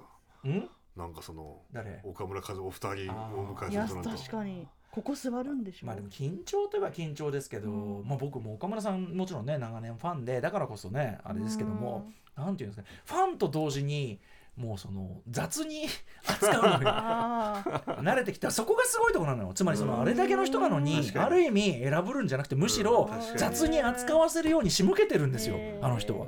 だからそこがすごいんだと思うんですよね。うん。でいつもすごいしみじみ D さんとかというのは僕らがいろいろ仕事をしてきた、まあ、人の中で、まあ、僕らは主に音楽界ですけど、うん。本当にすごい人とか本当に偉い人ほど、うん。やっぱり全く選ぶんなよなって。う。ん。選ぶのは中途半端な野郎、うん間違いないこれ本当に。っていうのは自信がないからだしそうやって生きり散らかさないとうん。自分の権威みたいなものを常に確認してないとっていう弱い人で例えばユーミンソとかなんなんてそんなことする必要がないから、うん。全くフラットですよそれは。へそう。ーだし、まあ、あの生前の清志郎さんだってもちろんそうだったし、へあとそうですね伊藤聖子さんとかね伊藤さんが来週出てきますあ伊藤さんなんか全くそういうまあもちろんそのねあのイケイケだった時もあるんだろうけど、うん。僕とかになんかそういう圧みたいなのかけてきたこと一回もないし、うん。むしろその伊藤老人っつってそんなんじゃないからっつってさ、うん。むしろだからそそれにもいいことにああいうイケッチだのさ、ん。あのやついさんがさ、あーはいはいはい。俺より下の世代のあれがさすんごい雑に伊藤さんいじってるの見て「おいおいおい!」俺とか坊主君は「おいなんだなんだこれあいつらよ」っつって、うん。そうそうそうそう。だからまあでもそれはすごくあの本当になんていうかな実るほどというかね、うん。神戸を垂れるっていうところもあるでしょうし、あのそもそもその生きり散らかす必要がないっていうか、うん。だからその、うん、なんかまあ見習いたいもんですけど私はねすでにこのポポッドキャストでねリスナーに悪態ついてるんですけど もうすでになすでにそれはもう無理ダメなんですけど、ええ。お前ら聞いてんのかっつって、ええあの言ったろうなるわみたいな、ね、なってますけどね、まあ、それは申し訳ありませんでしたってことでね、頑張って、まあ、亀田四郎レベルにはやっていきたい。毎回毎回謝ってますからね、ええ謝ってる思ってる方がいいじゃないですか。悪いと思ってんだよっつってね。なんで謝りましたよ。悪悪いとは思ってるんだよってすごいダメなことです今言ったけど。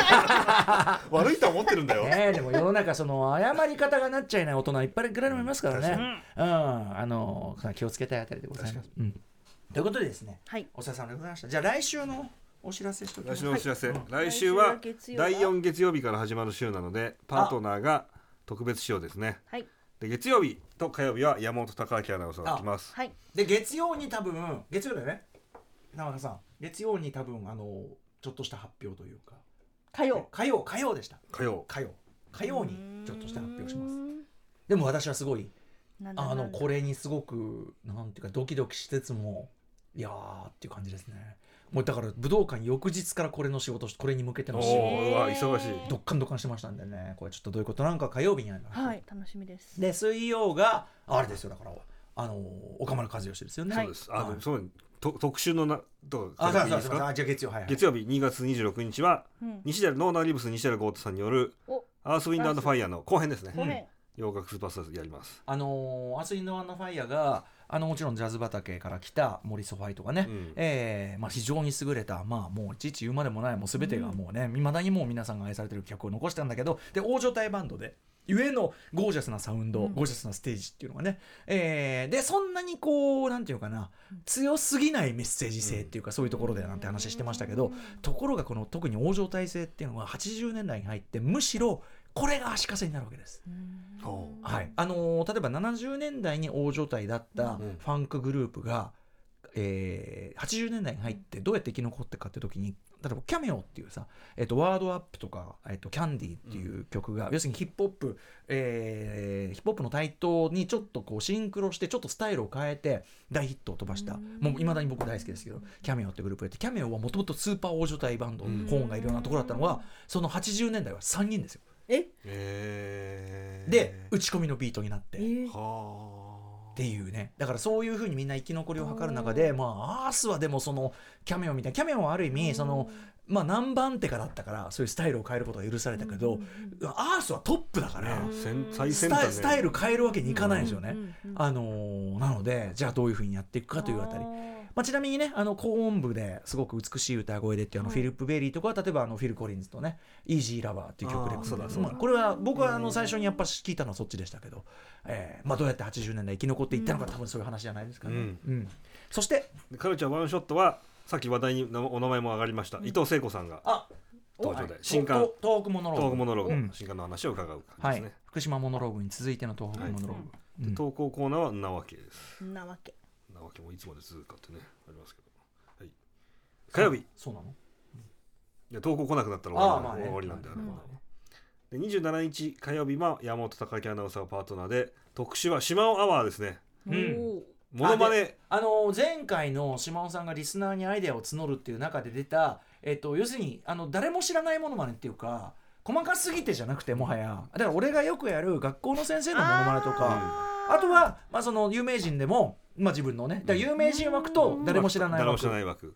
らうちのお母さんのモノマネですみたいな。うん。ことだだなのか森進一ですなのかみたいな。僕はあのだからあのち中学の時の英語の勝俣先生のね おおおしっこじゃないね。おしっこでしょ。おしっこ。おしっこじゃなくてね。おしっこ。いやこれ C と C っていうこれの発音の違いを教えるの。おしっこじゃなくておしっこ。ねこれは勝俣先生。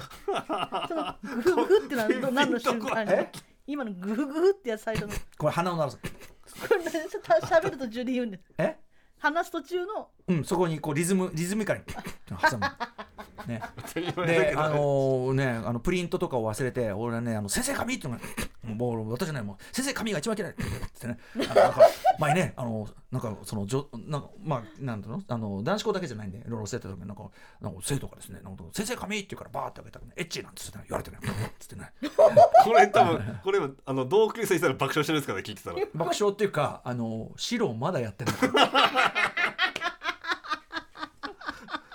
っていうようなね、ええ。まだやってまだまだ白中学の先生のモノマネで笑い取ってんのか。当然こういうことになってると思う。しかも知らない人はい。に、あのー同級生にはすごいあの諌められてます。あの巣鴨の悪口、あもういいそろそろ、あのいい学校だったじゃないかって。俺はまだ許してないとか言ったらお前は大人げない。です。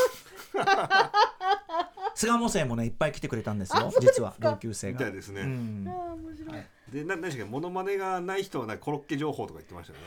これはモノマネのそのコロッケさんにの情報じゃなくてモノマネのコロッケさんに引っ掛けて本当に食べるコロ食べッケ情報るコロッケ。ここのコロッケが美味しいとか。ひ ね。りすぎだろ、関係なさすぎ。ここのコロッケとかこう食べると美味しいとかそういうことでいいのかしあらはい。が特集ですね。まあどうなることやら。はい、でカルチャーワンショットは鈴木みのりさんによるクイア視点でみちょっと分析するアカデミー賞有力作。アカデミー賞ですね、はい哀れなる者たちのねこれはでもなかなかね、面白いなと思いました。確かにっていう視点でしたね、はい。で投稿コーナーは中小概念警察ですね。中小概念です一度のその楽しみ、はい、で28日水曜日が先ほども話になりました岡村和義。はい、オープニングからもずっていただいて出ですね。ずっぱり1時間55分出ずっぱりです、えー、ビヨンド・カルチャーは、まあ、お二人のお二人のまあ、すでにリリースされてる2曲プラス、えー、とここでちょっとだけ蔵出しというちょっとだけ3月リリース新曲を特別に特別にやる。か聞かせていただけるでまあお二人、まあ、そのコラボの話であるとかお互いがどう思っていたとか。そうです、ね。えーまあ、今後どうなっていくかそんな話を伺って。ユニットについてがっとりがっつり。でさらに、えー、と投稿コーナーね、クーロンドえっとクーロンドクーロンドをやっていただく。そしてカルチャーワンショットもお二人になんかおワンショットここ最近とかここ数年見た見たり聞いた食べたなんか岡ね、村ちゃんはもうチェックまでですからね少なくとも、ええ。もう映画とかあと配信ものあそうすなんんごい見てます。特にね配信もののね僕らがあんまりチェックできてないというとやっぱスタンダップコメディとかめちゃくちゃ見てて、へで歌村さん見てないんですか？っつってもうおかしいなかなか言ってて。いやいやそそこまで見てないですよみたいな、で歌村さんはなんとか見たいですねみたいなこと言うんだけどあそれ知らないですみたいな。すごくやっぱアメリカのそういうエンターテインメントめちゃくちゃ詳しいですでもねそれあとあと結構やっぱり、あのー映画もいっぱいご覧になって特に日本の、あのー ATG とか70年代60年代のそういう系映画スタジオ系じゃない、あのー系映画とかすごい詳しいですね。ええ何出てくるか楽しみです、うん。が28日でございます、うんで29日ははい。どうもさんお一人で。お一人で。あ一人で。お一人で1時間55分は初ですね、無理。無理。無理。です。無理。無理です。無理。無理。大丈夫ですよ。困った時は。あーまあね。笑い袋入れて。笑い袋が笑う10分間っていう。いやいやいやアバンギャルドな。無理無理無理無理。ねえっと 映画表が。映画は三宅翔監督の夜明けの夜明けのすべて。うん楽しみ。三宅さんなかなか当たんなくて、ねええ初です初めて初めて。なんだかんだで評論ははい、えっ、と稽古も当たってないし、えっとその前の「君の鳥は歌える」も当たっていないんで、はい。あのーまあ現代若手監督の中でもまあ一番ね評価されてる人ですしはい。あのーここらでやらせていただくのもよろしいんじゃない。あのポパイでねポパイの企画で実は間接的にちょっとお世話になったというかはい。あのありますけども。はい。ちょっと胸を借りる勢いで。はい楽しみでちょっとございます。ちょっとドキドキですけども。はい。で、はいえっとライブは、えっと、夜逃げという二人組ロックバンド。を、これあの、はい。さっきあのミシェル・ソーリーさんにちょっとはい。話聞いたら、スタジオ内にフルセットとは言わないがうん。また結構がっつり組んでやるやもということなんで、まあこのコーナーね最近、技術部腕回ってますよ。今日さっきももみさん言ったじゃんね。今日そこまで手間かかってないと思うんだけどあのねぎねあの麦さん。はい。麦さんはまああの木金だけだからだけど、もうすごい今日もなんかまあみんなだから技術部が多分ね気合い入れてるんですよ。なんでね。ちょっと来週も楽しみにしてください、はい。ね。ね？あれ？えー、投稿コーナーあの晩ご飯やんの？やります。晩ご飯やんの？え小坂さんとじゃあ僕とで。あそうそういうことあそういうことになりますね。あー。必然的にこれは。よろしくお願いします。ですかなんですか今のそれは。何？投稿コーナーディレクターとマンツーっていうすごい不思議な。まあまあまあ。え何何何？照れてんのそれ。いやー頑張ろ頑張んないよ。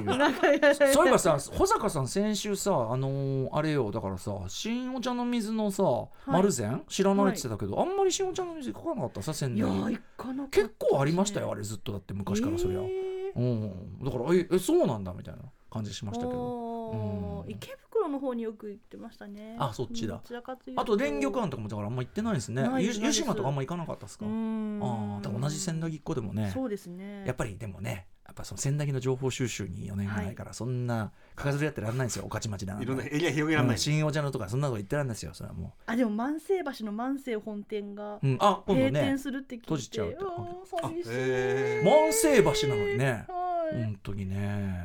本当えと閉じちゃう？ここれ閉じちゃう。も閉じちゃう。う。全部閉店へでえ万世全部が？いやいやあ肉のあそこだけ？本店は閉じて秋葉原の別の駅近の方にもちょっとなんか店舗はできるらしいんですけどでも建物の老朽化とかもあんのかね。あだって山の上ホテルがねいやー止まっちゃう時代だからね。そんなことある？みたいな。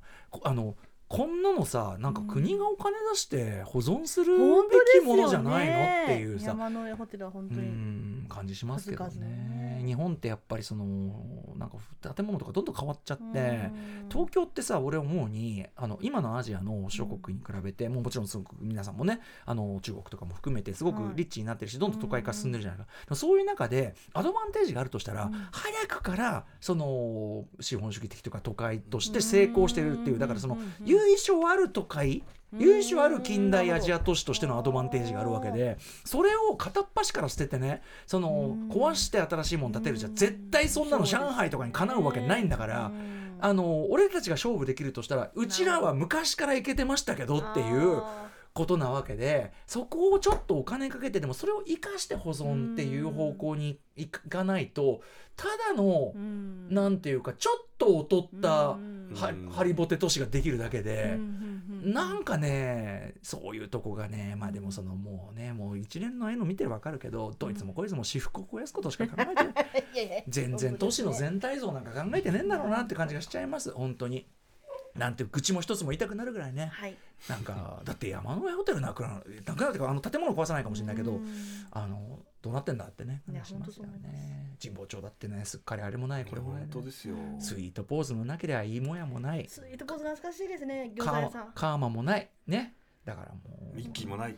うん。そうリッキーはミッキーもない。ミッキーもない。もう。ね。自分らほんとミッキーミッキー残せったってそんなのはそんなのはあとか岩波ホールもない。いやない。あゲームセンター一個もなくなっちゃった神保町。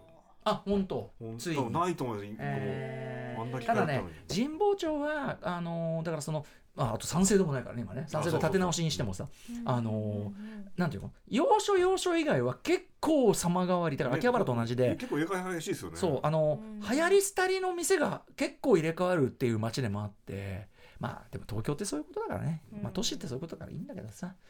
ねということでまあそんな感じで皆さんの東京案内だから黄金コースもしたいし、その前やってた EIB5 ぜひ僕はなんかなんかあの端 P に行ったらもう考えてますよそれはもう玉川さそんな言い方しました、うん、そもそも黄金コースから発想してあの街歩きそんなもん考えてますよちゃんと、ね、豪してたんでちょっとね。ぜひ。EIB5 って続きその後どうなったんだろうだってあれ賞取ったりしてたもんね僕も制作携わりましたけどその後よく分かんないです多分技術的にまだいろいろ課題があるみたいなちょっと言ってた気がするけど笹団子さんスーパーサトコマシンさんと選手と足 P がやったやつはあくまでテスト版なんで、うん、テスト版ねあれのいずれ本調やるみたいな話を聞いたんですけど、どうなったんだろうでもさそのなんでこんなこと改めて言ってるかっていうと皆さんその黄金コースもあるしやっぱりその龍が如く8でそのラジオを聞きながらポッドキャスト聞きながら街歩きやっぱ楽しくてでそこで街の歩きしながら街の話してる。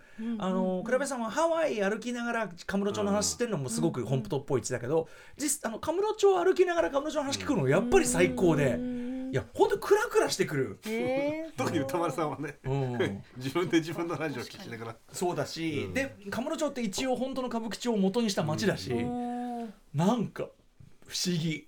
昨日のでもクラブエスラさんの話面白かったですね、うん。ここで歌丸さんが話してるってことは 俺もこの世界のどっかにいるってことっていうね。まあまあそうだよね。うん、確あかにー。確かにアトロック2があそこにあるってことは出てるゲストの人たちそもっか。どっかにいるかもしれない、あの世界に。一方であの韓国マフィアコミジュルの窓口エージェント歌丸もいるわけで。確かに。いやもうね歌丸は美味しすぎよえマジで。まだたどり着けてないからな。本当にマジで。あのね正直たどり着くき切るには結構先ですよね。そう先だし結構ちゃんとやんないとダメだと思う。ちょっとちょっと一回どっかで故障するレベル上げよう。ん、まあでもう、まあ、幸いにもそのレベル上げうのくだりでダンジョンだからさ、うんなんだけど、うんいやでもねあの男女も結構むずいからそこに行くまでにもやっぱある程度やっとかないといけないっていうね感じがありますよね。いやでも本当面白い龍が如く8あのだから終えるのが惜しくてっていうところもちょっとある。いろいろね積んどくゲームも今結構あって、うん。ラスアース2のリマスターとあーかあとねちょっとそのなんかえっとまあオンライン中心もんなのかななんかシューティングのやつで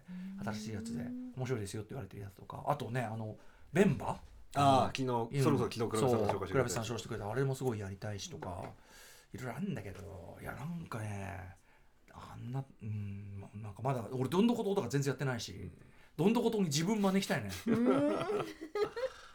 いずれね龍ごとがいと特集もやる、うんかやるやも。やるやもやるかなやるやも。やるやもやいいるやも。と思いますねな感じでございますあとは保坂さんじゃあおなじみですけども保坂さんの他のお仕事の告知なんか。毎回それでええなんつっていいに決まってるじゃん、うん。あちなみにトークアバウト私が担当してるトークアバウトにも、あの龍が如くうん。のあのにあの今うちの番組のた工藤大輝くん、うん。大輝くんが 好きな歌丸さんが出てましたねっていうメッセージが来ましたよ。はいはいはいはい。あそう。え体育君はやるの？ってないかもしれない。このねちなみに打ち上げで、あのー兄君とかと話してる時に、そう龍でまあ兄君は今やっぱ龍河とかあんまやってないっつって。でまあ彼にその、うん。どこが面白いのかっていうのはすごく力説しておきました、へそう。ーまああの両芸派なんでどっちも。で分かる分かるっつって、でも、あのー龍河とかは面白いんだよっつって。え話をねーしておきましたんでね。やってくれるといいですけどね。あれでなんですはい、動画バトうん。今週のテーマは、えっと、こっそりグランプリといってこっそりやっていることを、まあ、授業中だったりとかこっそりやってることラジオで言えるわけないだろ よくさあのあの番組でありがちなさ今まで相方に秘密にしていることをうん。なんとかってさ、言うわけねえだろ。秘密にしてんのは理由があるんだよ。秘密にしてることここで言うわけねえだろ。それもし言ったらそれ嘘だからっていうさそので秘密が嘘かうん。全部が作りかどっちからか本当に今まで秘密にしてたことを言うわけないじゃんってねねありますけどね。こっそり。はい、ね。まあ、学校で起きてたことを中心にリスナーの中心学生です教ので。科書で弁当食うみたいな。まあまあそうですね。おそれ王道ですね非常にね。なんだろう。じゃあ、まあ、そのぐらいでいいんだったら僕はやっぱあれですね。あのー完全にバレない寝のテクニックですね。どういうことですか？あのー要はみんな顔を伏せて寝るからバレるんですよ。えええ？あのね先生なんて別に顔を覗き込んでるわけじゃないから、はい。こっちの目線がでこうやって目を下落としてたって不自然じゃないし眼鏡なんかしてればますますですけど、ほこっちの目線がどこ行ってるなんて別に見てないから、ほう顔さえ上げときゃ寝放題なんですよ。だからこうだから顔を上げた状態で寝ればいいんです。で時々こうやって組み替えたりすればもう何の問題もないです。でも目つぶってるじゃないかって言われませんか？え？そのいやそんなところで見てないってあ見てないんですか、うんそんなところで見てないからこうやってやってでその刺されたりとかなんとかって、はい。でもその高校ぐらいになるともう刺すとかあんまないんです実は授業って。ああまあそうですね。そうそうそう。だからもうもうもう全然。へえこいつの授業つまんねえですかつって。えでもでも仮に刺されたら。ね。刺されたら刺された時はこれ一番のおすすめは寝てました、あもう言うんですね。なぜかといえば、はい。あの先生側もその寝寝させたってことに対して多少はあるんですよその 責任が。ああ。負い目があるんだ。うんうん、だからその「あすいません寝てました、はあ。寝ちゃいました」っつって言って。そう。あの不可抗力であるように「あ。ーすいませんちょっとついうっかりあのもう気づいたらちょっと落ちちゃってて」つって「寝てしまいました」って勉強言え言えば言うほどあの俺が悪いのかなっていう。感 じだってさ寝ちゃうのって別に悪気があることじゃなくて寝ちゃうんだからそんなのはそう。だからその とか言ってそんなこと言ったってガモの先生ははい。怒鳴ったりする人もいっぱいいるけど、ねえ。でもねそうそう。ちゃんとちゃんとねそういう人の授業の時は行かないとか。でその単位をちゃんと計算して。うん。でもう最低限こことここと行けばいいってやって。でこいつの授業は出たくないとかってやつをちゃんとこうやってやって、もう最低限えすごいもう高校のその単位なんて考えてなかったです。高校たあー単位。単位というかその出席日数出席日数。出席日数こんだけ出てれば卒業できる出席日数はクリアしとく、へー。まあだからおあのすいません。お母さんどうもすいません。あのああのおお金出して。でもその分勉強してないわけじゃなくて自分で勉強してうるから、なるほど。こいつらの話聞くよりいいべっつって。はあ。でだとちゃんとそのやってるから。うん無駄なことしてないだけでここだからそうだから顔をとにかくその顔を上げて寝るがポイントです。みんなこうやって寝たりとか。確かに伏せ伏せてしまうあととこここにかもう隠してますと言わんばかりにあ教科書をこう置いて。あんなの愚の骨頂です。目立ちたいのっていうことですから。そうじゃなくて姿勢さえ自然であればそんなの何十人分の1で1時間の授業で当たる確率なんか全然高くないし、はい高校になるとさらに当てるっていうくだりは減るから、はだからもう全然。で高校のこうなってる。あも僕見ててこれ今サングラスだけど、はい。わかんないでしょ。いやわか僕さ賛成賛同さん僕も寝てる時寝る時とかはその口に手をちょっとこいやいうついつ寝てもいいように常に一定の体勢を取るっていうこう頬杖をついてあそうそうそう。がちでノート取ってるふりしてる体勢を常に取るんです授業中、そうすると箕輪はまあああいう体勢で授業受けてるからなってなってそうそうそう。起きててもいいし寝ててもいいっていう。そうそう考え方としてそれ。だからとにかく自然なそう。そ俺はいつもこの体勢なんですって顔してる目立たないそうそうまあもしくはじゃあ極端な格好でもいいけどあいつはこういう格好っていう感じを常に作っといて、だからその今はこっそり何かしてますって体勢そうそう。をわざわざ取るのが一番ダメなの。なるほど。これきねぜひあのトークアバウトも聞きながら 皆さんも。若い方ま見習っていただいて。うん。リンク貼っときます、あとはあとはその学校もねそのもちろん本当に無理していく必要ないはず全ての学校に言えることだし、はいあのー全然こっちから選んでいいと思うよ、うん。ちゃんとその自分に害がない範囲で。うーん。でコントロールして自分のその僕僕はその今の受験のシステムまた変わってるのかもしれないけど、うんうん得意な科目を伸ばしうん。で本当にあんまり気が向かないやつはもうね頭入ってこないしさ、うん。得意なかあれを伸ばしそれのために注力し、っていう。でそうするとちゃんとそれでいあの受け入れてくれるところがあるから、うん自分を自分のこの状態をまずその伸ばして受け入れてくれるところを選び、うん。そこに向けて最短最短距離を計算して、で他のことにエネルギー取られないようにするみたいな。いいですね。そう。でそうするとおのずとなんかこう自分でコントロールしてるから嫌じゃないし、うんうんだから受験も全然嫌じゃない、うん。その人から言われてやってるわけじゃないから、うんそうですね。でなんならその歌丸歌丸じゃないやその四郎はうん。なんとかでって思われてるけど、もう完全に出し抜いてやってる気なんで、うん。だからあ全然全然全然ですけど。だから本当に超追加でしたよその受かって。そしたらそのやっぱ先生が誰より驚いてて。へえ「佐々木は?」っつって「佐々木は？なんかできたんですね」みたいなこと言われて「いやだから前から言ってますよね」みたいな。すごい。そうですよ。だから受験ってすごく楽しいことです。あのあの先生とかがココントロールできないじゃん。だって受かるか受かんないかは。だからあの見返したいやつほど受験は最高っていう。そうなんですよね。やりようですやりよう。ね。頑張ってください。ね。また来年に向けてね。もう過ぎてますもんね。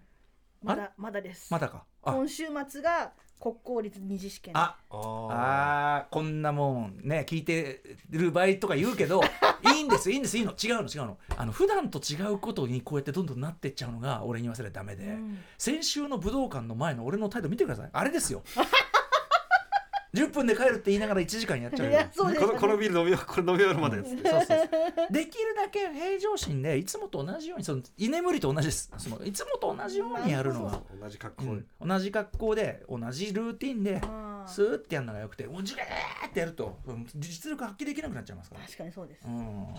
いいんですいいんです。あとはそのもう人の周りのことを見下し回る。回る。ねヒーとか言ってるやつを。ああこんな調子でダメだな。ね。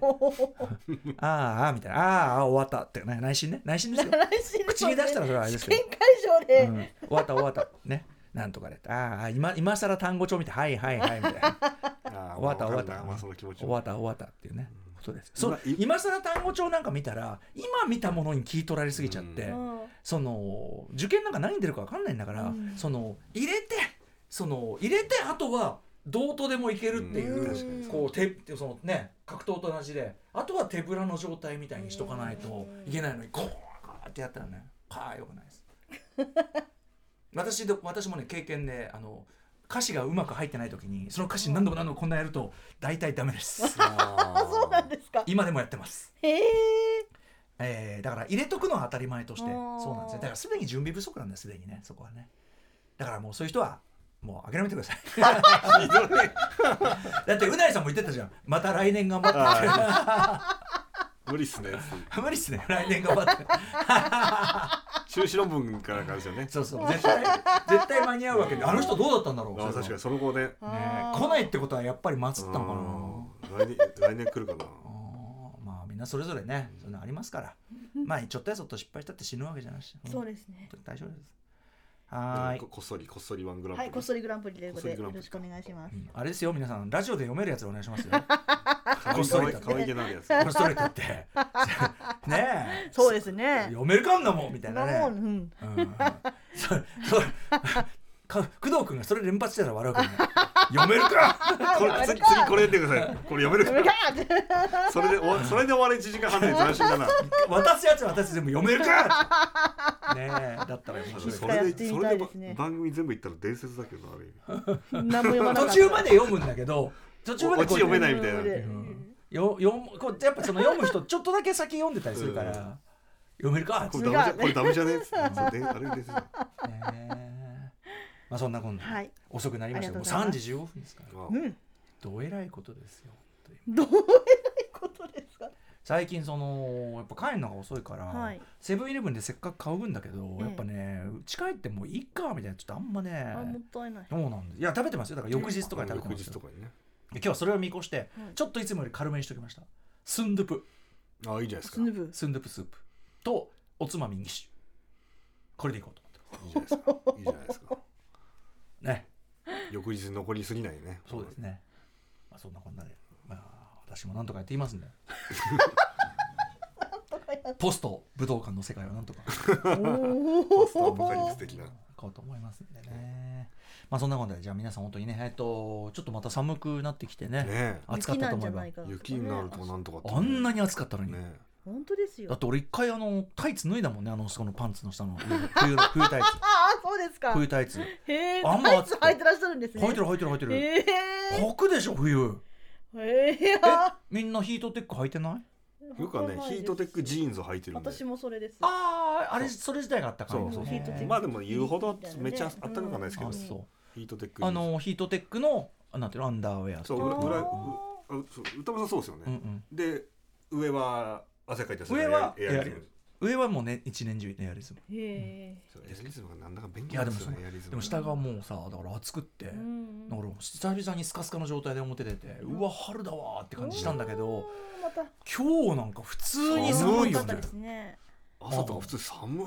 あのゴールデン丼鬼退陣をさ箱を運ぶんでさもう手むき出しだったからあ寒っ。本当にね。鬼退陣もぜひ皆さんね写真見てください、あとそうですね今日のねあのフクロウのねあまたあのサムネイルを楽しみにしていただきたいですね、もう今 YouTube も上がってますから毎回毎回頑張ってやって毎回頑張ってますね。うん。来週はきフクロウめちゃめちゃ面白いよ、あそうですか。うん。あのエンタメ作品という意味で全然おすすめですね。ありがとうございまはい。なこんなですかね。はい。ね。なんかないですか？言い残したことは。こすあのー学生時代僕は音楽聴いてましたよ授業中。こっそり。すそれすごくない？まあまでもベタですけどあの袖にあイヤホンそれからイヤホン通して音楽はさすがに。こうやって聞い。てえ漏れないの？もうねこうもういやだ手で蓋しますから。片耳？片耳でこうやって何聞い音楽とか ?7 奈良様はね奈良様に出会った時はもう高高3だったんで割と真剣に受験勉強してた時期なんで奈良様はき、まあ、何聞いてんの？何聞いてたかな？でもあとあとはラジオですね。それこそ。ラジオ危なくない？当時の僕はもうあの中中学高校はそれこそ当時アップスかな？はあの今のジャンクあ枠うん。うんうんの、ま、毎日テープ撮ってたんで。危なくない？へー。笑っちゃって。だからそ そそれこそそれこそさっきじゃないですけどずっとしあのそう防ぎ気味なんでこう。すごい。ヒクヒクしちゃったりしないの？そこまでそこまでそれ制御してました制御してました。へ僕はあれですねやっぱり主に同級生たちを主人公にした漫画を描いてましたね。ーへえダサいぜ浅川くんっていうかねだそれこそ絵うまいからな。うん。4コマとか書いて回して。みんなをみんなを和ましていました、うん。ダサいこっですそり。何やってた授業中？割と真面目に。小坂さん真面目や真面目に受けてそうだな。本当？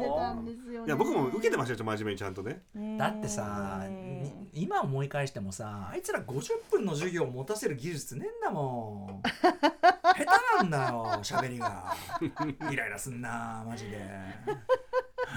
と思いながら聞いて本当に。なんか下手くそだなみたいなその50分の中で構成とか作れよっていうその今日はこれとかさうん。そのうんあんじゃん。んなんかメリハリなくん。前何ページまでやったから何ページまでみたいなことやったら頭入るわけないじゃんそんなの。だからなんかばっかだなとか思いながら。聞いてたけどてめえでもそれ成績全然良くないから。本当に何言ってるか分かんない瞬間もありました。ね。あの三角関数とか「え？っ?」つって「辺で辺を割るってどういうことですか? もうその辺は僕文系だったから全くその辺わかんない。サインコス文系でもやらされたよ全然。サインサインコサインタンジェントあそれは2時間そうやったかな。で僕ね文系ななんだけど社会全く僕全然ダメなんですよ。え？社会。俺文系って言うのか？社社会こそ。でもねに僕日本大学芸術学部って2教科なんですよ受験が。え？あ当時は。へー。今は分かんない。今は分かんない。日芸ってでもさ結構競争率高いんじゃない？の倍率が高いけどみ僕が受けた時は2教科で国語と英語だけだったんですよだから国語と英語がめちゃめちゃありました。よその代わり。国語と英語だけできる人でそのトップの私立に争ってんの？そすごいななんかうなんでで僕それであの当時予備校東京校1位取りましたよ。へ国現現代現代。あ来た。原告。原告。原告1原告来た来た。寸原告1大模試来た。原告1来た。まあねもちろんあのさあのちなみにラジオマンとかそのあとレコード会社もそうだな。メディアに関わる人は正直もちろん現代国語の能力は必要です、そうですね。あの何の能力がいるって国語の能力です、能力。うん、本当に。あのーうん。ちゃんと文手には書けるやつ入れてくれるって思うこといっぱいあるからあの何入社試験で見てんのかなみたいなありますよね。特にラジオってすっごいいるじゃん。大事ですね。文章力、だからねめっちゃ思いますよそれはね。私国語の教員免許持ってます。お！え。ー えそれ何？と取ったんだあの大学の時に？そうです。おー。え先生になりたかったの？いやなんか一応ちょっと大学あ一応ね。せっかく行ったならなんか一応まあ届け的なのあるよね。食いっぱぐれないようにと思って。わかるわかる。ってことはもうなろうと思えば先生になれるわけ。そうです。中学高校。なろうと思えばなれるの先生なって。ななんか試験がありますからなかなかね採用試験受かるのでもでないですよ。もそうそう俺なんか俺の時点でそういうふうな考えの人が多い分意外と何の大変だって聞いててその、うん。まあととんのも教員試験あれも。ああよくやっちゃってますよそれね、でもそれあの教員免許をが大学で取ったら必ず試験受けてくださいって言われて、うん。だから4年の時受けましたよ。はい。じゃあかなり先生になる方向でもうもう受けました一応その、うんうん。もう全く受かるわけないですけど。あそうなの？そんな勢いなんだ。難しかったです。そのそのその試験って何の試験？その。筆記試験。あその学校に入るその先生になるための試験そうそうそえどんなこと？え普通の学学う科試験？学科試験あとえっと運動能力の試験。あー。結構さ小学校ぐらいだとさもうマルチに要求されるもんね。あそうですね。あれスーパーマンだよねうん正直ね。はっきり言って。であんなさ、うん。ど半分動物みたいなやつがさ いやそれそうじゃない。だってそのさ全然言うこと聞かないんだから。大変だよね。でもまあ中学生とかよりマシか。うん。まだ可愛いか。うーん。いやーあんなことねな。高学年とか悪魔だね。それはそれで大変だと思う大変大変。もう悪魔悪魔。お親も大変千駄木小のもう俺らのクラスのはもう今思ってもえマジで悪夢だねあんなやつらええああ結構。立ち悪い立ち悪い。ああそうでしたか悪魔悪魔。悪魔たち。ええ本当に生徒がですか？生徒生徒生徒。だってそのさその先生のことなめ腐ってるからさうん。音楽の時間とかわーっつってさで大きなのっぽの生うんこみたいなことを言って。みんなで結構それ昭和するやつが増えちゃって生うんこみたいな。今はもう匂わない。くだらないくだらないね、でやってたら、まあ、当然怒られるじゃんじゃあその出てきなさいかなんか言われて。はそのしたら「お出てきなさい」って「はーい」っつって。みん。な出てっちゃって。へひどいでしょ？で戻ってきなさいっつって「なんだよ出てけ」っつって戻って戻ってるよ最悪でしょおおねえ本当に恐ろしいな戦かんな本当でも生うんこはね結構よくできてるのストーリーがあストーリーあるんですかで今度それでスタジオライブすごい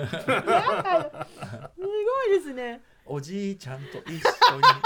やだななんかいやいいなんかやだな。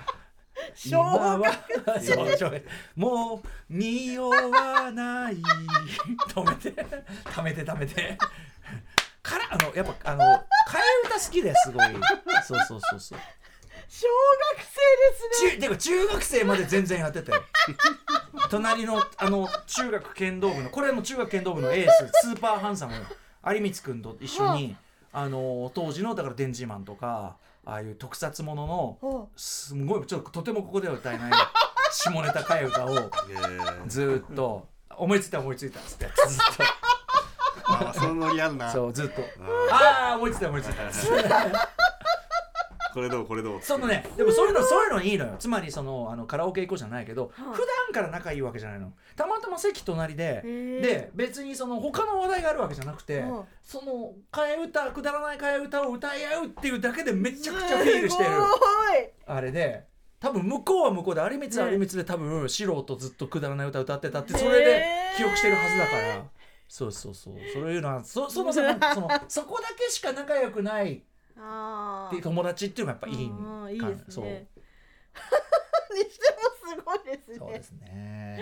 でもさすがにねその舐め腐った態度で巣鴨いると本当に暴力があのま暴力による支配が。でもそれも中学までなんですよね。高校になるとこっちが体大きくなるんでうん。暴力振るわなくなるんですよそれも何なんだと思ってて。あのあのそれはおかしくないっつってその愛の愛の無知だっていうならこっちの体の大きさ関係なくないですかっつってなんあで体大きくなったら振るわなくなるのってさ。ー反撃を恐れてですか？それそれそれ単それ単なる純粋に暴力ってことになりますよそれおかしくないみたいなこと言って。うん。そう。まあそう言ってまたね。ガーッだからもう私にとってはそのいい思い出ばっかりじゃないけどもね。た楽しい。まあ愉快な仲間と会ってね。だっていまだにね武道館そうですね。すごいですね。本当ですよ。凱旋公演です。凱旋公演、うん。おー。ということで菅本の皆さん、お元気でしょう？現現状菅本の皆さんもね頑張ってください。今はねだいぶ緩くなったって聞いてますけどね、あ今今現役生に今メッセージですか？あそうです。くじけず。少なくともあのラジオパーソナリティにはなれるなるほど。現役生のメッセージもあった。くじけず頑張ってください、ねおかしいことがあったら声を上げるように。今この時代ですからね本当に当時我々はとても声を上げるどころの時代じゃありませんでしたけど今はもうそういう時代じゃないんで。そうですね。当時我々はもうあのトイレにねわーってこうなんか文句書いたりするのがね。あそうですか。それをまたもう校長がものすごい問題にして学校批判が書いてあってある時。俺じゃ俺じゃないよもちろん。はい学校批判書いてあって。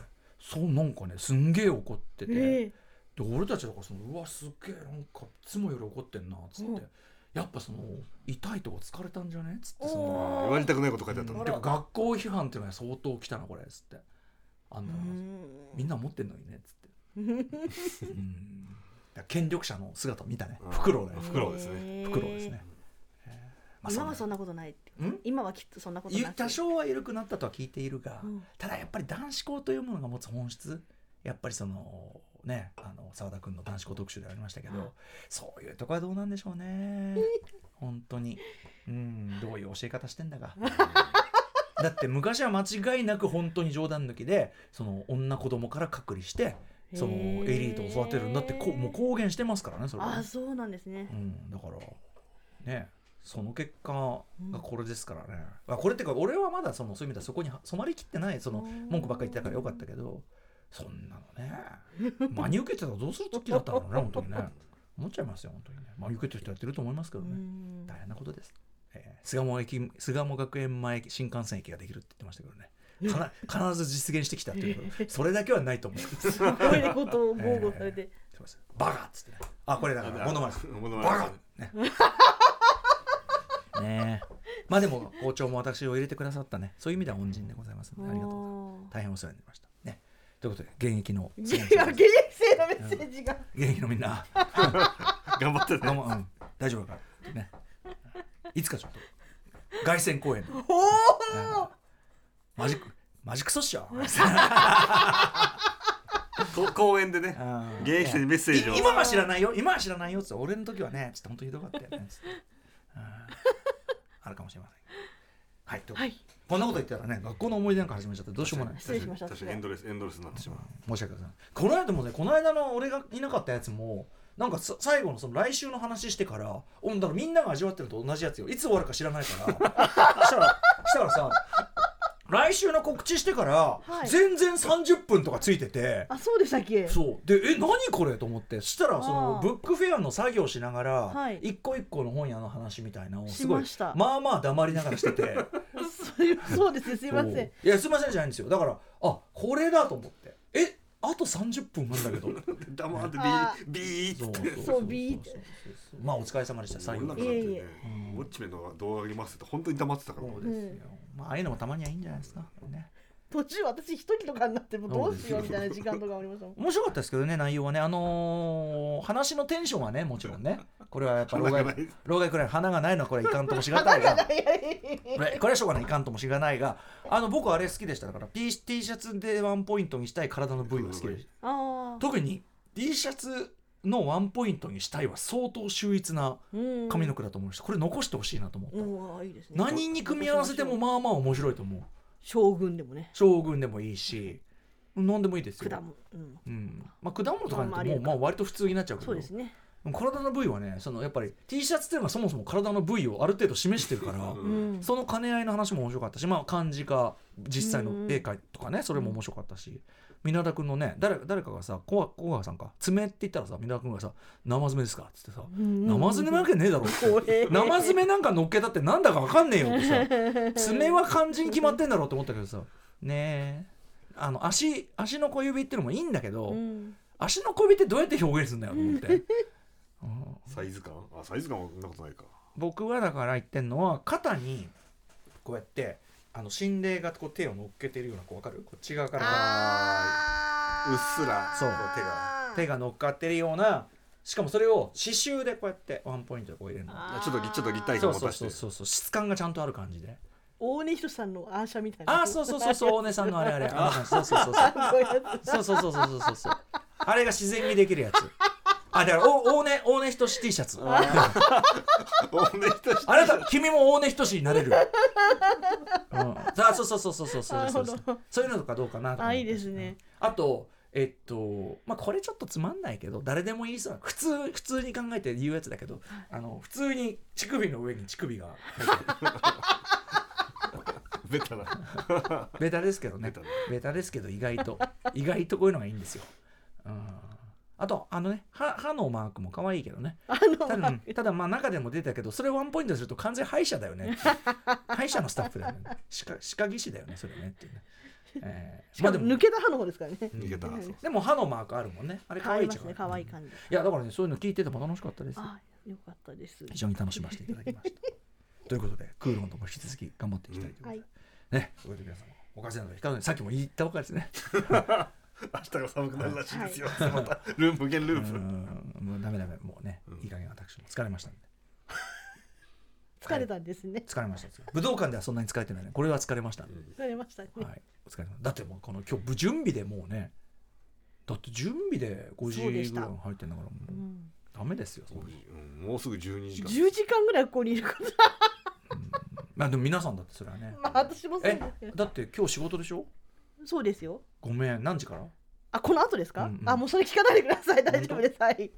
ええそれごめんねね。いいんですいいんです。お付き合いいただきます。でもおかげであのー、放課後ポッドキャストもさまあなんていうかな。週に一度のさなんかちょちょっと物質が集まってね、うん。この感じがいいじゃないですかありがとうおかげで、まあ、武道館メールも全部ではないです。全部ではない一部も一部本当にもう申し訳ないんですけどもあのご紹介できたし、うん。一枚でも多く読めたことはいいことだと思います、こうやってということで皆さん本当にありがとうございました。お疲れ様でございましたということでじゃあじゃあもう本当に終わりましょう、はい。ご挨拶しましょう。はい。木曜ディレクター保坂でした。そしてプロデューサー箕輪田でした。そして私平目さん歌丸でございました。皆さんごきげんようということで。はい。来週の2月いっぱいまたね。ウルーウルウー州ウルー州ですから。2月はありがとうございますって熊さんが言ってたけど。ん？2月ありがとうございましたって。うん。熊須が最後。ああね2月はありがとうございますただね今今月でまあ今日で終わりだった終わりだね。あと今日感謝ですよ。歌村さんに感謝いや歌村さん感謝。最後俺に俺に言ってどうすんだってダメでしょ最後する。ねえなかなかゴールが決められない男、うん。熊崎君もよかったです。まあそんなこんなでそんな熊崎君も含めてざいました。あ来週はねあの曜日パートナーいないスペシャル週ですがそちらあ、はい。あの山本さんも山本さんはおじはい。あのスペシャルなライブアトロックアフターシックスジャンクションもう口が回ってない。アトロック2を楽しんでいただければと思う次第でございます。それではまた。さようなら。今日は普通に終わります。田中さん下ろして。田中さん下ろして。